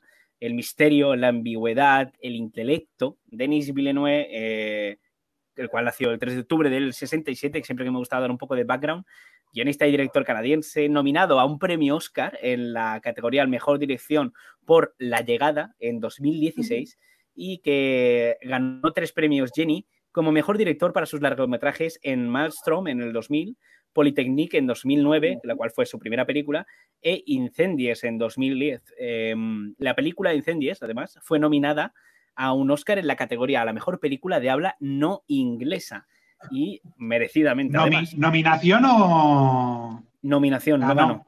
No ¿Sí? ganó. Sí, sí, sí, no ganó. Eh, es conocido por haber dirigido también, además, como hemos dicho antes, eh, películas más actuales como Blade Runner 2049, La Llegada en 2016, Sicario y Prisioneros. Eh, antes de nada, yo creo que podríamos diferenciar dos etapas claras en la, filmografía del director y tal vez pondría desde su principio con Maelstrom hasta eh, la película Incendies en 2010. Tal vez a partir de ahí se abre una diferenciación entre su cine y en su manera de rodarlo. Eh, Hombre, es que, perdona que te corte, pero estás hablando un poco. va- vamos a empezar ya con la mesa porque es que me Ujú. pica el culo. Eh, estás hablando de cuando llega a Hollywood. O sea, cualquier director eh, se nota una diferencia en su cine en el momento está en su pueblo haciendo pelis, al momento va a Hollywood. Y es que además eh, su filmografía es lo que dices, que en el momento que llega a Hollywood empieza a coger otros matices, a coger otra, otros derroteros, pero la única característica que mantiene siempre es el misterio y la ambigüedad. Eh, sí que es verdad que aún así, aunque en sus últimas etapas ya está más metido en la producción pura de Hollywood, siempre trabajó con el Instituto de Filmografía de, eh, de Canadá, de Quebec, en su caso, que es su ciudad natal. Y, y eso se nota bastante en sus películas. Y creo. con, y con Radio Televisión Española. Y eso también se nota. Sí, sí, sí. Y esto Mm, creo que podríamos decirlo por, por una de sus películas más controvertidas, yo creo que sería Enemy, ¿no? Sí, bueno, no empecemos por esa, por favor. Vamos No, no, a empezar por el principio. Vamos a decir. Me niego. Eh, en nuestro caso, Maelstrom, yo creo que no lo hemos visto ninguno. Eh, no, es que son, no- al ser pelis, digamos, locales, eh, Sí. hay mucha. Yo he encontrado dificultades, vamos, que no las he encontrado por ningún sitio. Exacto, las tres primeras, las tres primeras no he podido encontrarlas. Yo creo que me pasó lo mismo, que Maelstrom no la pude encontrar de ninguna manera. Polytechnique la encontré, pero en una calidad ínfima, por lo tanto no quería verla así. Aunque sí que sé que trata de em, un tiroteo, está basada en un tiroteo de una universidad Sí, eh, canadiense, eh, una película muy sobria, muy seria, eh, en blanco y negro además, para, para hacer más intensa todavía el, el drama ¿no? de la situación. Y justo tras eso yo creo que sí que tendríamos que empezar ya con, con Incendies en 2010. Sergio, creo que vas a película empezar. que vi, que vi este domingo o en. ¿Cómo era? En, en Canadá está basada en la obra de teatro Lucho do Chucho, que es la, mujer que canta. O sea, una película eh, basada en una obra de teatro siempre llama la atención, porque yo creo que se dan muy pocas.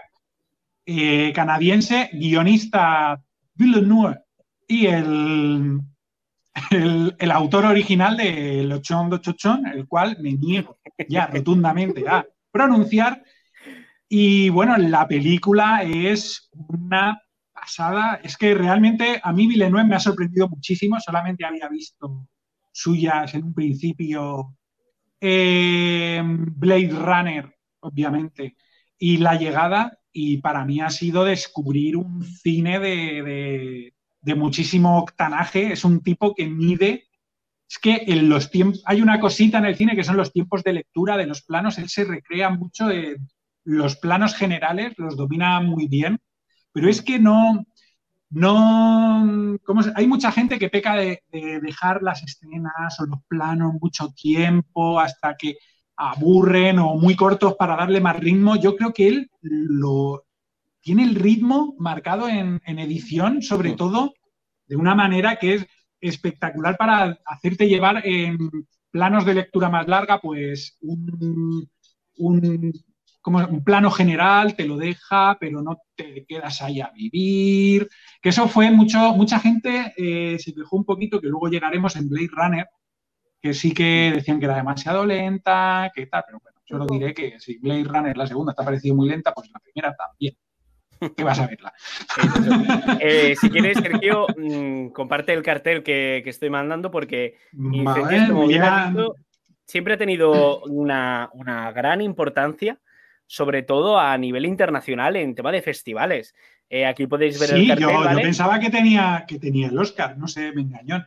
Me engañó la No, no, no. Wikipedia. Fue la seleccionada, pero no, no, no llegó a ganar el Oscar.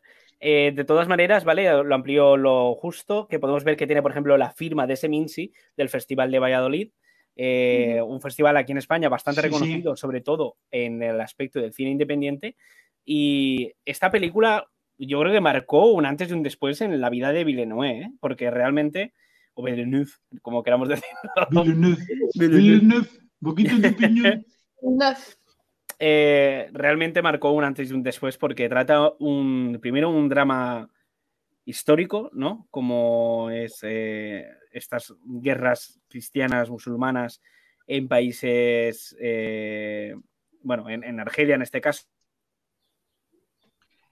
Si no me equivoco, igual me estoy columpiando, No, eh, creo, creo, tampoco me he informado demasiado, pero según he leído por ahí es invent todo.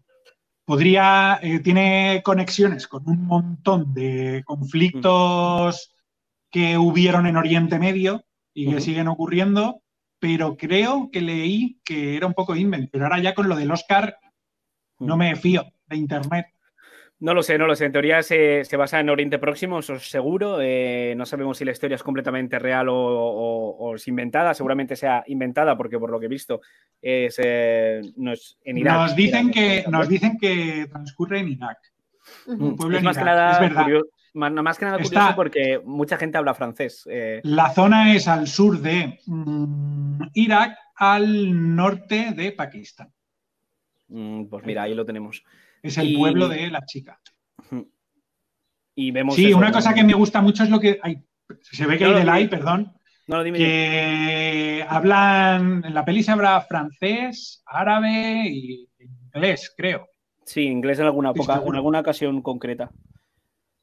Y bueno, quiero decir que es una peli. mm, A veces, una de las cosas tiene sus flashbacks, es una peli de flashbacks, y a veces redunda un poco. Quiero decir que hay veces que en la, en la protagonista general ya te cuenta antes de que ocurra lo que va a pasar en el flashback. Eso le quita un pelín de gracia. No sé si os disteis cuenta. Yo es que esta no la he visto. Es la única Ah. que no. Las demás sí. Pues, Claudia, uno más uno. Sí, sí, sí. Uno Vi más- uno más uno. por-. Os estuve viendo el hype por el grupo. Digo, mm, me he quedado con ganas de verla. A ver si entre hoy y mañana la puedo ver, porque es que no he tenido tiempo. Sí, no, Pero no queremos. va- Vamos a intentar no entrar en ningún spoiler de ninguna de las películas, ¿de acuerdo? ¿Cómo que no? Mm, Intentar, intentarlo, ¿eh? En estas. No es una crítica, es la mesa. Y queremos que descubráis todos los. Porque además entendemos que este es un director muy especial porque todo se basa en el misterio, en la, en la situación. Y tiene Y su gracia, ¿no? Que también. Y en y en los los finales. finales. Y tiene su gracia de que os metáis a ver la película y que redescubráis realmente como, bueno, descubrir los que no la hayáis visto, pero incluso redescubrir los que sí, porque podéis eh, revisionar una de las películas y cambiar vuestra hipótesis, cambiar vuestra idea sobre esta película. Eh, a mí me pasó más adelante con alguna de, las, una de las películas que comentaremos más adelante, pero eh, sin duda tenéis que empezar, y yo las vería en orden, empezaría por Incendies, porque es una película que choca mucho y os va Es a lo, molar. es lo que he hecho yo y segundo tus palabras lo recomiendo muchísimo. Me he pegado una enganchada a, a Villeneuve que he flipado, he flipado muchísimo con este director, te lo digo muy en serio. Sí, sí, sí, completamente. Eh, creo que podemos seguir, avanzar y comentar otra de sus Sí. películas. Eh, la que siguiente, la siguiente, no sé si las tienes apuntadas en orden. Es más o Enemy, menos. ¿no? eh, eh, tengo La Enemy. si- Enemy, creo que rodó primero Prisoners y después Enemy. Es que ambas son del 2013. Pero está claro que una se la quitó de encima lo más rápido posible y se centró en la otra.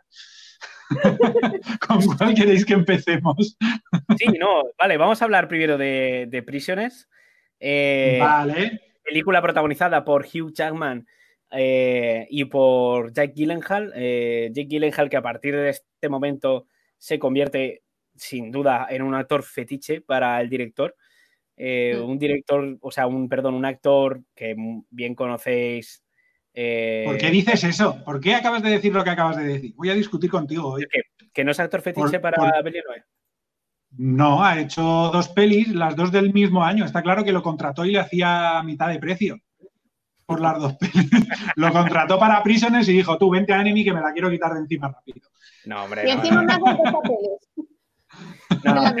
No, eh, compárteme el, el cartel, Sergio, y así que lo pueda Sí, ver la gente. Eh, no, es un directamente, re- realmente es un actor que trabajó muy a gusto con este director en, eh, bueno, entendemos que esto no se grabó en un año, obviamente, las dos películas se grabaron, que lo estuve viendo porque me parecía extraño que el proceso de producción de las dos pelis fuera para el 2013, y es que se grabaron con dos años eh, intercalando rodajes entre una película y la otra. En, en un año rodó eh, una película y en el siguiente la otra. O sea, del 2011, digamos, en el momento que termina Incendies, empieza a toquetear ¿no? lo que viene a ser la producción de Hollywood y eh, se mete de- primero de lleno con Prisoners y después con eh, Enemy. Em, en Prisoners encuentras eh, una historia, obviamente, de misterio, en la cual yo creo que, eh, Claudia, podrías hacer una sinopsis de lo que pasa, que además la tienes muy fresquita. Sí, pues nada, en Prisiones trata de un secuestro doble de dos niñas, que los padres son amigos, están, en, están comiendo juntos y las niñas pues salen un momento, se van de una casa a la otra y en el transcurso desaparecen, no se sabe qué pasa. Las niñas no están por ningún lado y nada, pues se cuenta la, la investigación con el policía, con Hugh Jackman, que se vuelve un poco, se va para allá del- de- del estrés y de- del, del agobio de ser padre y tener un hijo secuestrado, porque vamos, es, que es eso como se explica. Justo. Y nada, para mí es, para mí personalmente, no he visto la de la, la anterior, pero para mí es la mejor, o la que más me ha gustado de él. Mm. En cuanto a ambientación, en cuanto a lo que me ha generado, que me ha generado una tensión enorme, yo os he pasado fotos de mis reacciones, Sí, pero creo que tiene bas- al- ti- creo que está desaprovechada, eh, eh, eh, o sea, deja como muchas cosas en el aire. Por ejemplo, lo de, esto no es spoiler, eh, la- lo de el laberinto, el cuerpo que encuentran con el cura. Creo que se dejan muchos flecos ahí que se podía Mm, explotado que- mucho más. Que yo recuerde sí que se cierra bien esa parte, ¿eh? Se sabe bien quién sí es cada uno. pero, pero Lo del laberinto a- tal vez es lo, lo- A lo mí que no. es esa parte me la tuvieron que explicar. Sí que se explica, a lo mejor esta peli tiene un segundo visionado Mm. también, porque Yo- pasas cosas por alto que parece, porque yo estuve dándole vueltas, digo, ¿y si, en lu- y si no pasa esto? Pues, cosas que desencadenan, hay cosas que desencadenan otras cosas, pero está, parece que no, en un principio. Entonces a, a mí eso me lo tuvieron que, Ay, explicar la he y es muy, pro- es muy probable que vuelva a verla. La he visto esta mañana y la sensación que me ha dado es esa, que está súper bien ambientada y, y- y me ha flipado el, y cómo se han, el transcurso de los hechos, pero eso, que a- a- al final se podía haber exprimido mucho más ese, ese aspecto de, de los malos, se podía haber dado más tensión y, y más contexto ahí, porque es muy de puntilla, se resuelve todo muy rápido, o sea, se resuelve todo al final, pero es a, a trote cochinero, pom, pom, pom, pom, pom, en un minuto te lo he explicado todo y es como, Hmm. vale. Yo no, creo no- que. no olvidemos, la película dura dos horas y media. Sí, sí, y, y no se hace pesada, ¿eh? No, A mí no se me hizo pesada. nada. Es una peli, también lo que decías antes, Kevin, de que está protagonizada por Jake Gyllenhaal y Hugh Jackman, pero es una peli realmente muy coral, porque cuenta con, con Viola Davis y María Velo, que son las, las madres. eh, Terence Howard, que es el. Terence Howard y Melissa Leo, que son. eh, ambos los hemos visto yo, al menos en la serie Tremé y en varias series de HBO. Eh, Melissa Leo es la, la madre de Paul Dano, que es el hermano de Pequeña Miss Sunshine, el actor. ¿Lo reconocisteis? Está ahí Sí. un poco, Además, un Paul poco Dano, está, camaleónico. Paul Dano está increíble en esa Sí, película. está ¿eh? brutal. Increíble. Y es una película que yo creo que lo que dices, Claudia, si no es la mejor, es, es que es muy dura. ¿eh? Es eh, ver cómo la idea de la miseria humana puede llegar a tal punto y de la desesperación en el cual la línea del bien y el mal se desdibuja completamente. Eh, muy recomendable. Yo creo que todos la tenéis que ver porque es sin, de las Muchísimo. mejores de, de Villeneuve y que tenemos que ver. Es lo que dices tú, que se tiene que ver en varias, en varias tomas para poder captar todo lo que te quiere transmitir la película. Y Estoy si queréis pasamos directamente con... Enemy. Enemy, la película que Sergio hatea, no sé por qué. Quiero que. Voy a empezar contigo, Sergio. ¿Por qué hateas Enemy? ¿Qué te pasa? estaba viendo y estaba, ojalá terminase ya la película. O sea, ¿Pero por vale qué? que- ¿Porque no te gustaba o porque no la entendías? Mira, tú sabes que a mí me gustan las pelis en las que tienes la sensación de no haber entendido nada y que luego te dejan pensando para que tú rellenes los huecos. Esto a veces, a veces, por ejemplo, bueno, me voy al caso más extremo, es David Lynch. ¿vale? Es, está muy loco, pero al fin y al cabo se expresa de esa manera y te quedas dándole vueltas, crea en ti alguna. Deja en ti alguna semillita y tú, pues, "Eche, pues esto a lo mejor tenía este significado y, o, o- o no, o el otro, y eso me gusta. Poder eh, generar yo los significados que a mí me dé la gana. Mm. Pero es que me parece que esta película lo hace de una manera muy pretenciosa, muy gafapasta, muy, muy "Ay, todo tiene que ser muy súper intenso y muy súper trascendente. Mirad qué gafapasta soy, soy súper profundo y enigmático. Y no, tío, Un eres un, eres un rollazo y llevo fuera de la película una hora. ¿Habéis Así de leído el sencillo. libro de José No. Saramago en el que se basa? Yo tampoco. Era No. por sí, era por si lo habíais leído y el libro tenía algo que ver. A o- eso iba, digo, quizá la novela, en la novela sí que se consiga. Esta peli yo pienso que no funciona en absoluto. El, el libro es un Y relato. sí, y sí, puede tener muchas lecturas, perdona que te corte, pero es que estoy on fire. Puede tener muchas lecturas. Puede pensar es que él era el marido de su no sé qué, no sé cuál. Me da lo mismo. O sea, es que me da igual. Es un rollazo todo. Hay otro, hay un doble. ¿Qué? ¿Cómo? No. ¿Sí? No. Media hora. Sí. No. No. No. Pero que no, es, que no es para tanto. Sí, investiga, piensa cosas, no sé, pero es el primer cinco minutos. Acabas de descubrir que hay un doble y están montando un drama innecesario. ¿Qué va a pasar al final? ¿Qué va a pasar al final? Pues al final pasa lo que pasa, que, que- que quería que se terminase. ¿Vale? Muy hater, ya me callo. Yo, mi, lectura, mi lectura inicial, desde que empezó la película, yo pensaba que todo era obra de una. Madre mía, la, la cara de Kevin. Demasiado pensaba- hate. Bueno, da igual. Yo pensaba Tírale. que todo era obra de una secta por la escena que sale al principio. Digo, están haciendo una secta, un ritual satánico con una chica que la han dejado embarazada de gemelos en otra dimensión.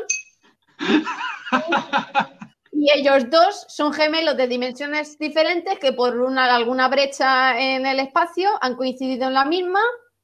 Y, que- luego me encuentro con que resulta que es el mismo, que es una personalidad múltiple Joder, tu película era mucho mejor, pero mucho mejor de la que ha hecho este hombre. ¿eh? la del doble interespacial galáctico, me gusta. Es que te lo juro, digo, yo veía cosas ahí al principio y digo, uy, esto, esto, mucho misterio. Esto aquí hay una secta con, con tarántulas y cosas de fecundación. Y luego El, no. bueno, la película está basada en el relato corto de Saramago, de José Saramago, eh, El hombre duplicado, eh, en la cual, pues eso, se aparece, se tratan varios temas, ¿no? En el que, bueno, a él se le presenta un hombre exactamente idéntico Mira, a él. por aquí hay alguien de los tuyos, Kevin. Mira, a ver, hater, Enemy está muy bien. Yo defiendo que Enemy está muy bien. Enemy no. O sea. A ver, a Denis Villeneuve le gusta bastante, como lo hemos visto, hacer flashbacks, hacer vistas que donde la, la línea temporal no existe y intenta jugar un poco con el espacio-tiempo. Pero bueno, perdona, te corto. Esto pasa Aquí con no tiene nada que ver Denis Villeneuve, porque el guion está adaptado por un señor de aquí de España que se llama mm, Javier Gullón. Sí, pero espérate, el guion, eh, por mucho que lo escriba otra persona, el guion escribe una historia que después el director tiene que plasmar con muchas Sí. otras ideas. Entonces, la parte de los flashbacks, eso no tiene por qué estar especificado en el guion. O sea, el, el orden de las... La película está desordenada, aparentemente, porque tú vas, o sea, aparentemente no. Tú vas viendo y parece que son flashbacks o parece que tal, pero resulta, eh, como bien ha dicho ¿Ves? Es que me lo estás contando y me estoy aburriendo, tío. Es que no, no pues me. es culpa no me- tuya porque no te gusta esta no me- historia. Pues será, será. Ah, será.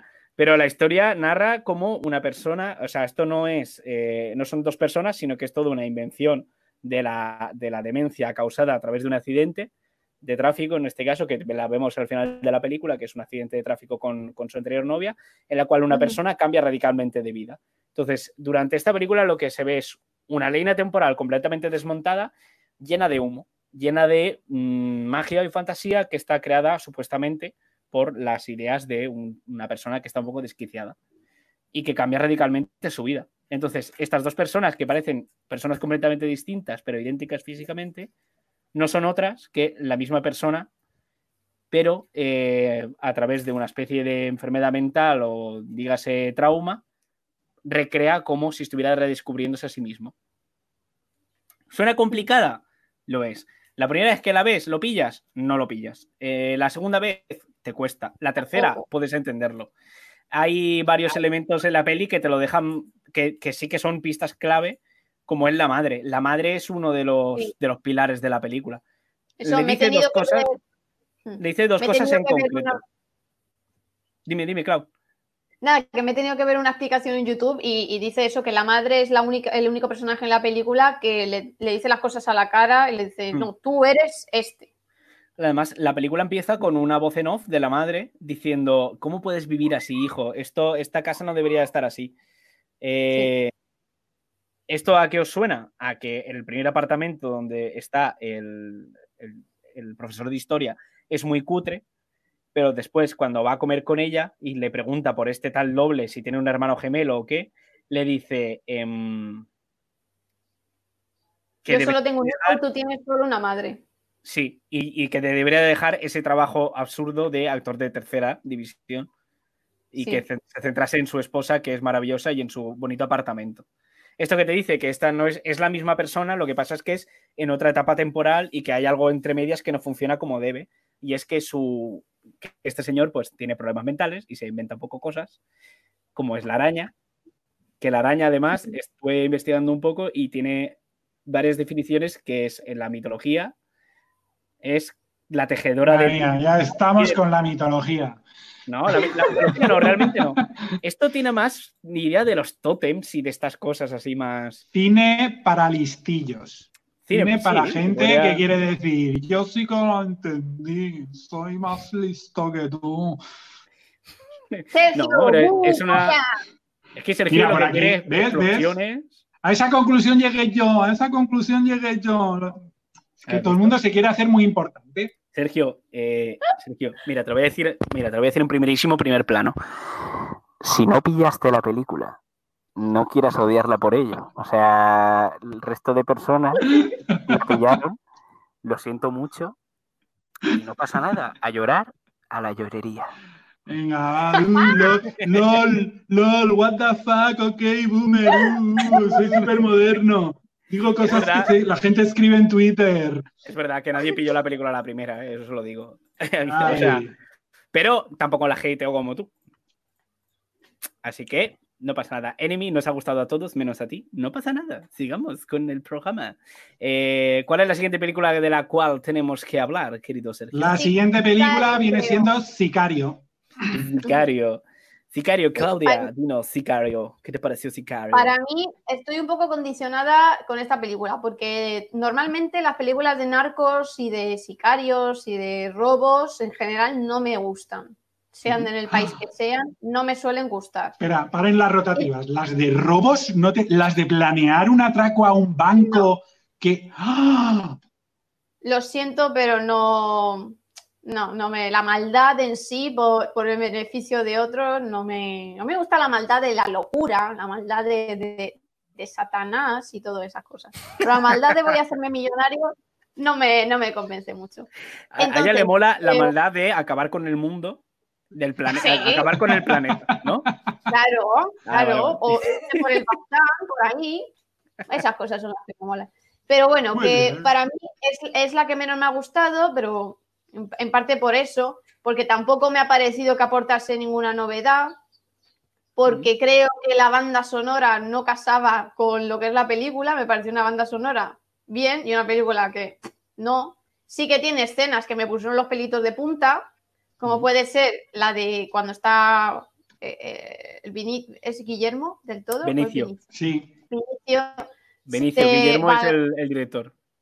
Se carga a 37 personas él solo y aparece en la cena del, del sicario mayor y, se carga ahí. Esa, esa escena es brutal y lo reconozco Mm. y hay varias que también... Pero la película en sí en general, la verdad es que me aburrió un poco y no la terminé de pillar. La escena de la autopista también me flipó de una forma brutal y había una tensión todo el rato impresionante. Mm. Pero eso, lo lamento. Yo creo que esta peli se centra en un misterio mucho más sencillo que es el qué va a pasar ya, ahora, ya. Sí. ¿No? Esta, Ese- esta peli co- consigue algo que me, que me gustó bastante, es que no, no es de, de la sensación de no saber qué ocurre por- porque no saber de qué va la peli, sino porque nadie sabe lo que ocurre. Ah, vale, en esa vale, película el personaje principal no tiene ni idea de lo que ocurre, pero hay veces que, que tira, tira Sergio. y van pasando cosas. Que ¿Se podría decir que este personaje principal eres tú en Enemy? soy, ah, soy Mary Poppins. Mary Poppins como nunca la habíais visto. Vale, La vale. actriz- La actriz es Mary Poppins. Sí, sí, sí, sí, completamente. Yo digo, ¿de qué me suena? ¿De qué me suena? Y la busqué digo, ¡ah, Emily- Mary Poppins. ¿Cómo se llama? Emily, Emily Blunt, Emily. Sí, Sí, Emily. justo, Emily Blunt. Mm. Soy Mary Poppins, gracias, Kevin. Eres Mary Poppins. Pero, pero es brutal, a mí eso me gustó bastante, el tema de, de, vale, no me está pasando como en él. No sé lo que está pasando, pero aquí nadie sabe lo que está pasando. Y lo llevan muy bien hasta que al final hacen, ¡ah! Como en todas las pelis de Villeneuve, al final haces. ¡Ah! Me encanta cómo definimos Villeneuve. Bueno, ahí os estoy. Aquí os dejamos el cartel de la, de la película. Benicio del Toro eh, con Emily Blunt. Podríamos decir todos los nombres como en teoría se pronuncian. ¿eh? Como Con, la boquita así. eh. ¿Cómo Sí. se supone que se, pronu- que se pronuncia de verdad? Yo creo que Blunt, tal cual, así de pelo. Ah, pensaba que decía Villeneuve. No, no, Blunt. Villeneuve es Vil- Villeneuve. En serio, yo si- siento mucho a la gente que está aquí viendo cómo, cómo, cómo estamos discutiendo sobre el nombre de Villeneuve, pero sí que podemos decir que esta película, eh, Benicio del Toro, está increíble. Mm, No es que sea muy Como fan del director. siempre. ¿No? Yo no, ¿No soy te muy gusta? fan. eh, no, no, me gusta, pero nunca he visto papeles en los cuales diga, uff, Benicio del Toro, ¿eh? Y tal Mm. vez esta sea una de las películas en las que más me impacta, primero porque, bueno, el papel que hace es de, de malote, de soy un badass de la hostia y cuidado conmigo, que tengo un pasado oscuro. El background, por cierto, del, del personaje es buenísimo y que entiendo perfectamente que sea como es. Eh, la narrativa es genial, Hombre, me parece. Es, Mm. es un. Abón llama a tu puerta. Mm. Sí, sí. Es el hombre del saco, ¿no? Podríamos decir. Soy viejo, nadie ha pillado esa referencia. No. Es de- del círculo de lectores. Es así. Y bueno, es una película que yo creo que es muy Ah, sobria también, eh, quitando, o sea, viniendo de prisioneros y viniendo de Enemy, que te presentan un misterio eh, continuo, sobre todo en Enemy, que es ya totalmente algo eh, metafórico, ¿no? Que te presenten una película que parece de primeras, porque tú ves el cartel y dices, una peli de acción, sin más. Y que te presente una peli tan seria y tan dura, porque hay escenas muy, muy duras, sobre todo de lo que es la vida en, eh, en la parte de Tijuana, ¿no? De México, cuando las bandas de narcos están en pleno auge de guerras por territorios y demás. Y te presenta lo que estamos diciendo antes, ¿no? El misterio inmediato. Es decir, va a pasar algo ya, lo sé, la tensión, pero no sé qué, porque no, no estoy entendiendo muy bien qué hace esta gente aquí. Mm. Y es una película que podremos decir que es de acción y que yo creo que todos podéis disfrutar. Sí. Mezcla un poco la acción, el thriller, eh, Mm. incluso cine bélico. Hay momentos ahí muy de. Hmm, de, pues con, con las cámaras nocturnas, el, hmm. el rollo Jarhead, Sí. no sé. Totalmente. Y una cosa de Villeneuve que después de ver películas tan distintas unas entre otras, además, es eh, la capacidad de, de montar en producción unos escenarios, unos vestuarios, unos diseños de personajes tan bestias. Eh, si te pones en Incendies, o sea, es generalmente auténtica porque te pone eso en, en el, en el Oriente Próximo, iba a decir sudeste asiático, en el Oriente Próximo, eh, en esta te vas a México, en, eh, Sí. en, en Enemy te vas a... ¿eh? Es un chico de mundo. Es un chico de mundo, Mm. es un chico de mundo porque además es eso, me gusta que, que se vea una autenticidad en sus escenarios, ¿no? Que, te, que veas la película y te creas dónde estás situada, dónde se están peleando, me gusta bastante ese aspecto. Y sí, como. bueno, eh, bueno, dime, dime. sí, sí. Nada, eso, que contar también con un cast tan distinto en todas sus películas, porque si os fijáis, no suele repetir demasiado los actores y suele jugar bastante con actores diferentes, le da un punto a favor, yo creo, a, a Denis Mm. Villeneuve a la hora de dirigir. De acuerdo. Mm. Ok. Y si queréis, pasamos a la next one, que es yo creo de las que más ganitas tengo de hablar, Ajá. Sí. que sería, si no me equivoco, la llegada, ¿no? Sí, yo la llegada la vi en su día y es muy probable que la vea hoy, así que no la tengo muy fresquita. Pero recuerdo que me gustó bastante, a pesar de que creo que tuvo malas críticas, ¿no? Esta peli, ¿o qué? Ah, la gente se esperaba Un una película completamente distinta. Sí, Eh, claro, al prometerte eh, que vienen los aliens, eh, una invasión, el tráiler también engaña un poco, podríamos decir. y luego, también- ¡ah! bien- vienen a escribir. ¡Uh, vete Claro, a tu claro. biblioteca alienígena.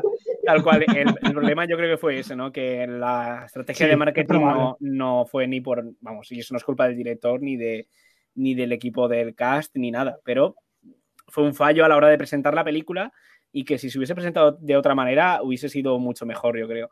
Nos ponemos en una invasión alienígena, la cual no se basa en, el- en la acción, ¿no? Es una invasión pacífica. Aparecen naves en 12 localizaciones distintas del planeta y contactan con esta señorita, eh, una filóloga, eh, diría. No sé si es, yo diría que es filóloga, ¿verdad? Sí. Mm. O lingüista, es algo así. o lingüista eh, para eh, hace- establecer comunicación con unos alienígenas que eh, obviamente no se sabe por qué están aquí, ni qué es lo que quieren, ni de dónde vienen. Con esas tres premisas se presenta a- al personaje de Amy Adams, eh, y ahí, bueno, de Jeremy Renner en este caso, que lo que intentarán es establecer comunicación con los alienígenas, saber qué quieren y por qué están aquí. La película se basa básicamente en esto, y es lo que dice Sergio, que nadie se espera que una invasión alienígena vengan a hablar y a escribir. Eh, es ¡Saca los misiles! ¡Saca los misiles! ¡Lánzale un pepino! claro, claro, Sí, claro. Es, gracioso, ¿no? Como los americanos no son los primeros en intentar reventar el bicho, Son los Que- chinos. Eh, que son- son los chinos. que son ¿Os los chinos. Sí. Que son, lo- que son los chinos. A mí, a mí me gustó bastante, tengo que decir. El girito de la historia final, Hmm. bien, bien, aceptable. Bien, me gustó. La decisión de ella. La respeto, pero no la comparto.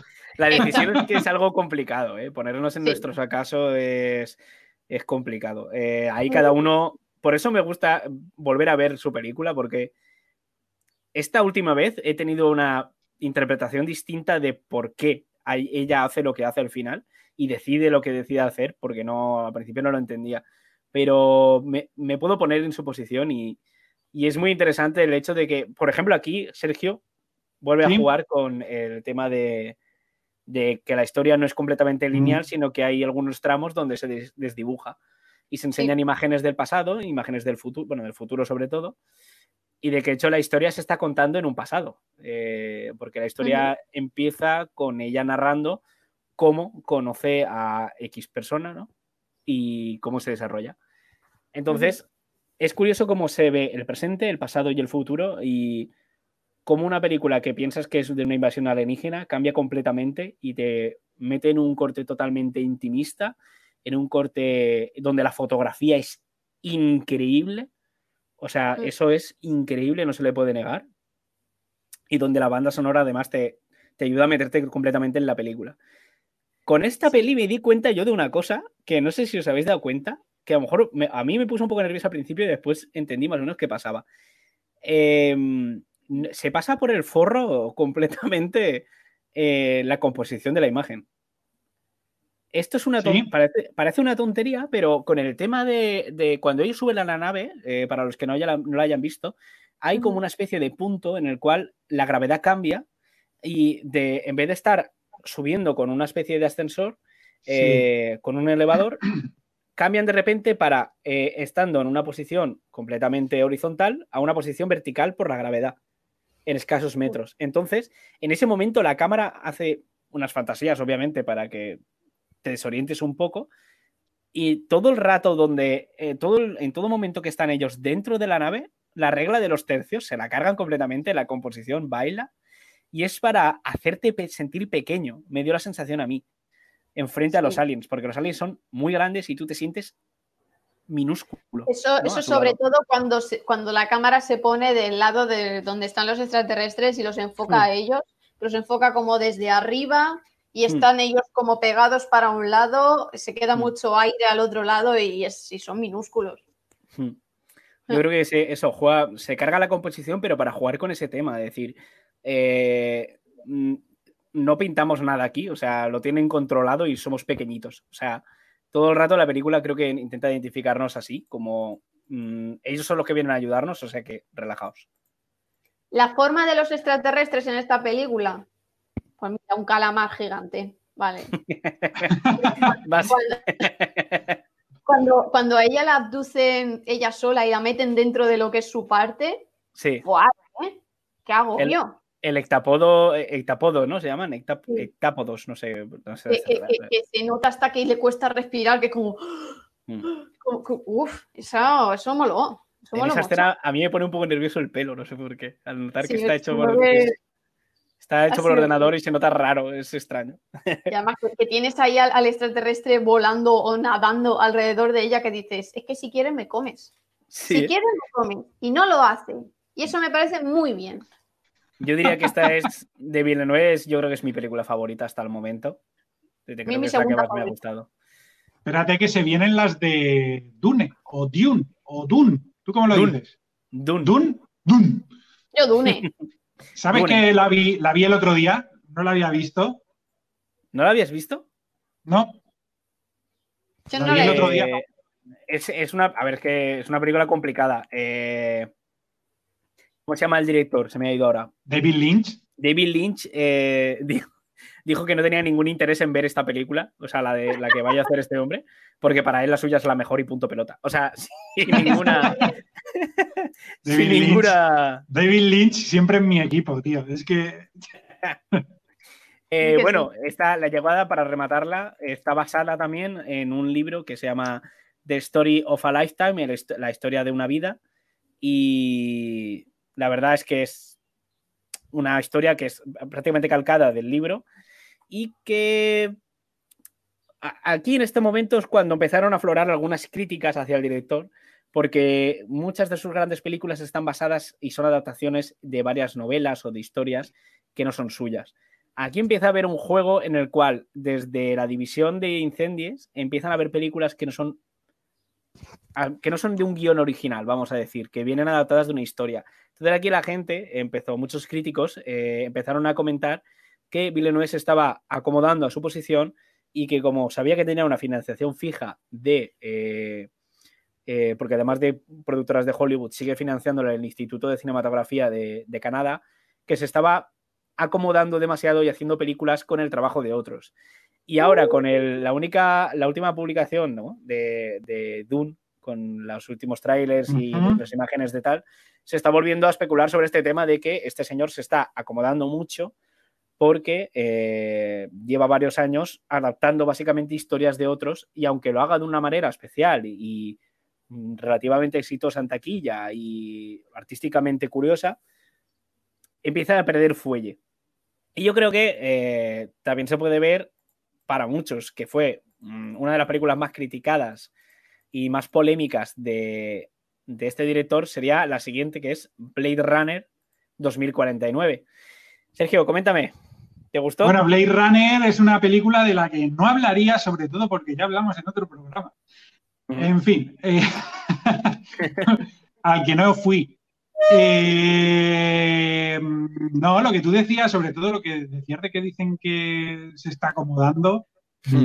O sea, no estoy dentro de la industria del cine, pero yo creo que cuando tú eres un director, a ti te mandan guiones para que los leas y los lleves a la pantalla. Así funciona. Tú no escribes tus películas siendo No, director pero- de cine. Perdóname, puedes hacerlo Pero él es perfectamente. guionista de la mayoría, ¿eh? ¿Cómo? Él es director y guionista de la mayoría. Ujú. Mm. A Pero eso vamos, voy, que- que no de Blade ser- Runner, una, una película de encargo de, de manual. Mm. Bueno, Blade Runner fue bailando, esta, la secuela fue bailando de director en director, ¿eh? pasó incluso por las manos de Spielberg. Y. Spielberg dijo, paso de meterme en esta vaina. Uf, Eh, y menos mal, ¿eh? Y menos claro. mal. Eh, se la intentaron colar, entre comillas, vamos a decir también, a, a David, eh, David Finch. David Fincher? David, Fi- Fincher. David Fincher. David Fincher y David Fincher dijo, no me quiero meter en este jardín. Y Denis Villeneuve dije, dijo, pues yo creo que puedo hacer una película bonita que te cagas. Y, y es Y una de las así fue. principales... Y así fue. Y, Y así fue. muchas críticas eh, hacia esta película es que es básicamente una- un jarrón bonito, pero que dentro no tiene nada. Aquí ya hay jaleo. A mí me gustó mucho esta película.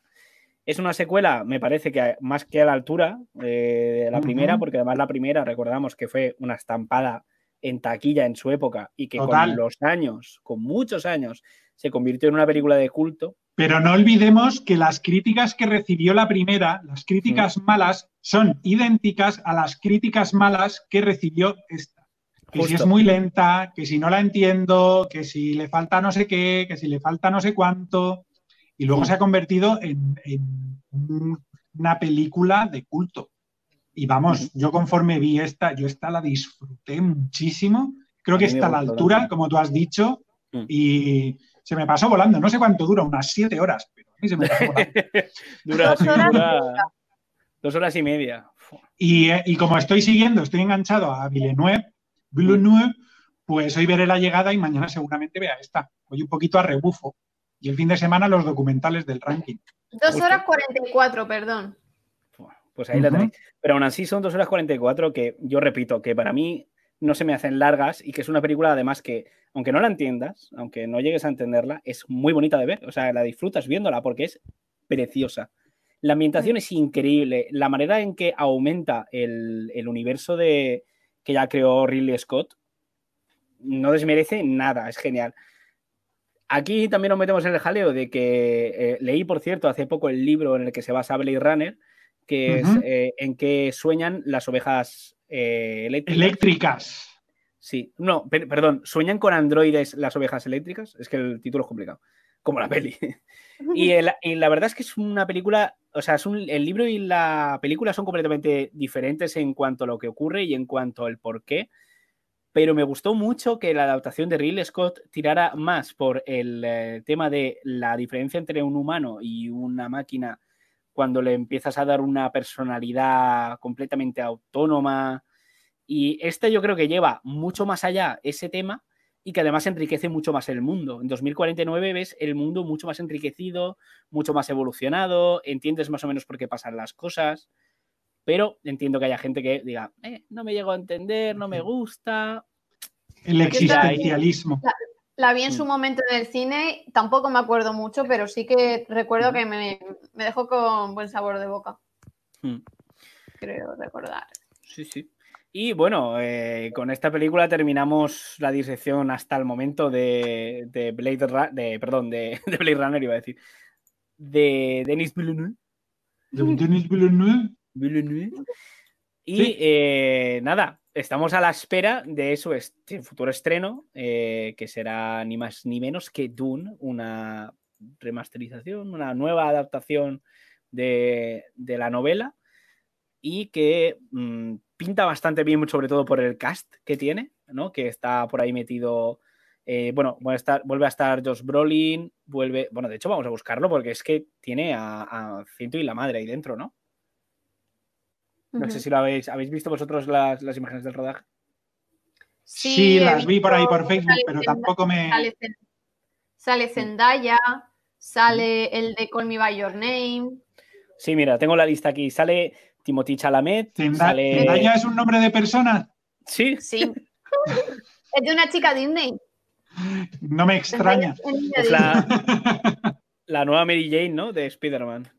Sí. Ah, vale. Sí, sí, sí. Pues No, sale Timothy Chalade- Chalamet, Zendaya, Rebecca Ferguson, Jason Momoa, eh, Momoa, que yo- es que lo han escrito mal aquí, no pasa nada. Eh, Jason Momoa, Esa Oscar. página no es de fiar. Esa página no es de fiar. Sal de ahí, Kevin. fotogramas, o sea que allá con su movida.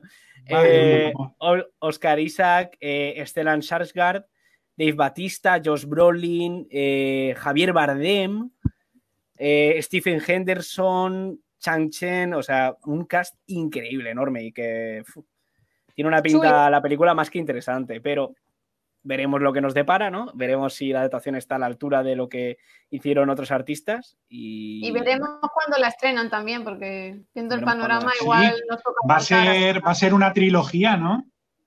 Se ¿Ah, está diciendo, sí. Van a ser tres pelis.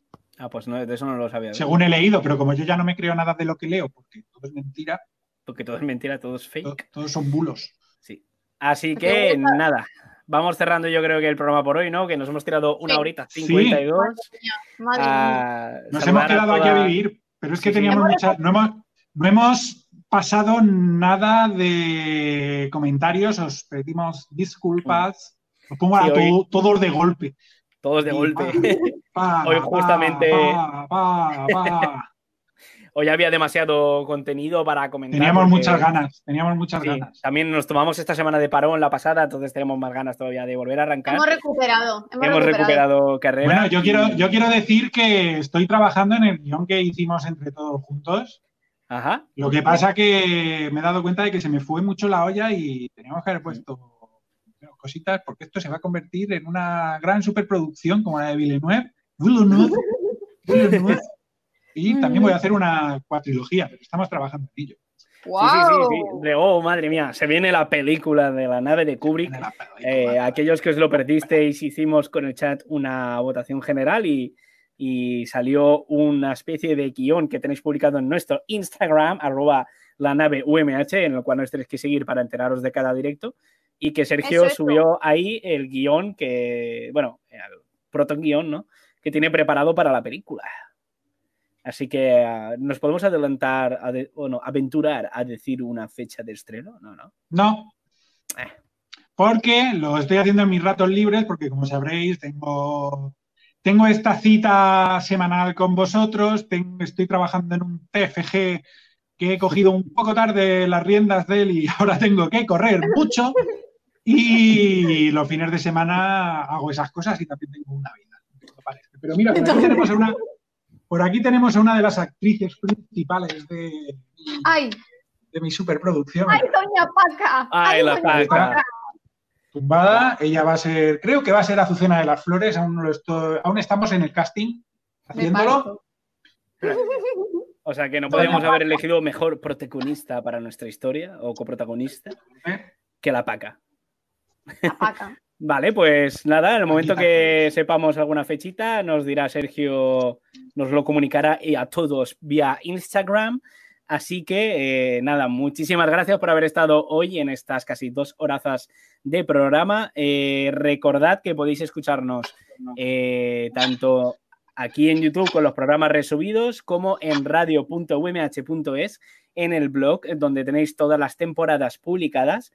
También tenéis la primera y la segunda temporada en Spotify y en iBox para que lo podáis escuchar de camino al curro. Bueno, hoy no, pero o sea, estas semanas me parece que camino al curro es de vuestro cuarto al despacho que tengáis al lado o directamente de la cama al escritorio, pero que lo tenéis ahí para disfrutar de nosotros, de nuestras tonterías, de nuestro cine y de mucho más aquí en la nave de Kubrick. Así que muchas gracias, Teniente Clau, Cabo Sergio. Mira, Ya besos besos fuertes Ahí, ahí. para Nah, todos. de yaya, que se oye. Muchas gracias a todos y nos despedimos por hoy. Así que, Sergio, ponme la Adiós. sintonía de la despedida y hasta pronto, hasta la semana que viene.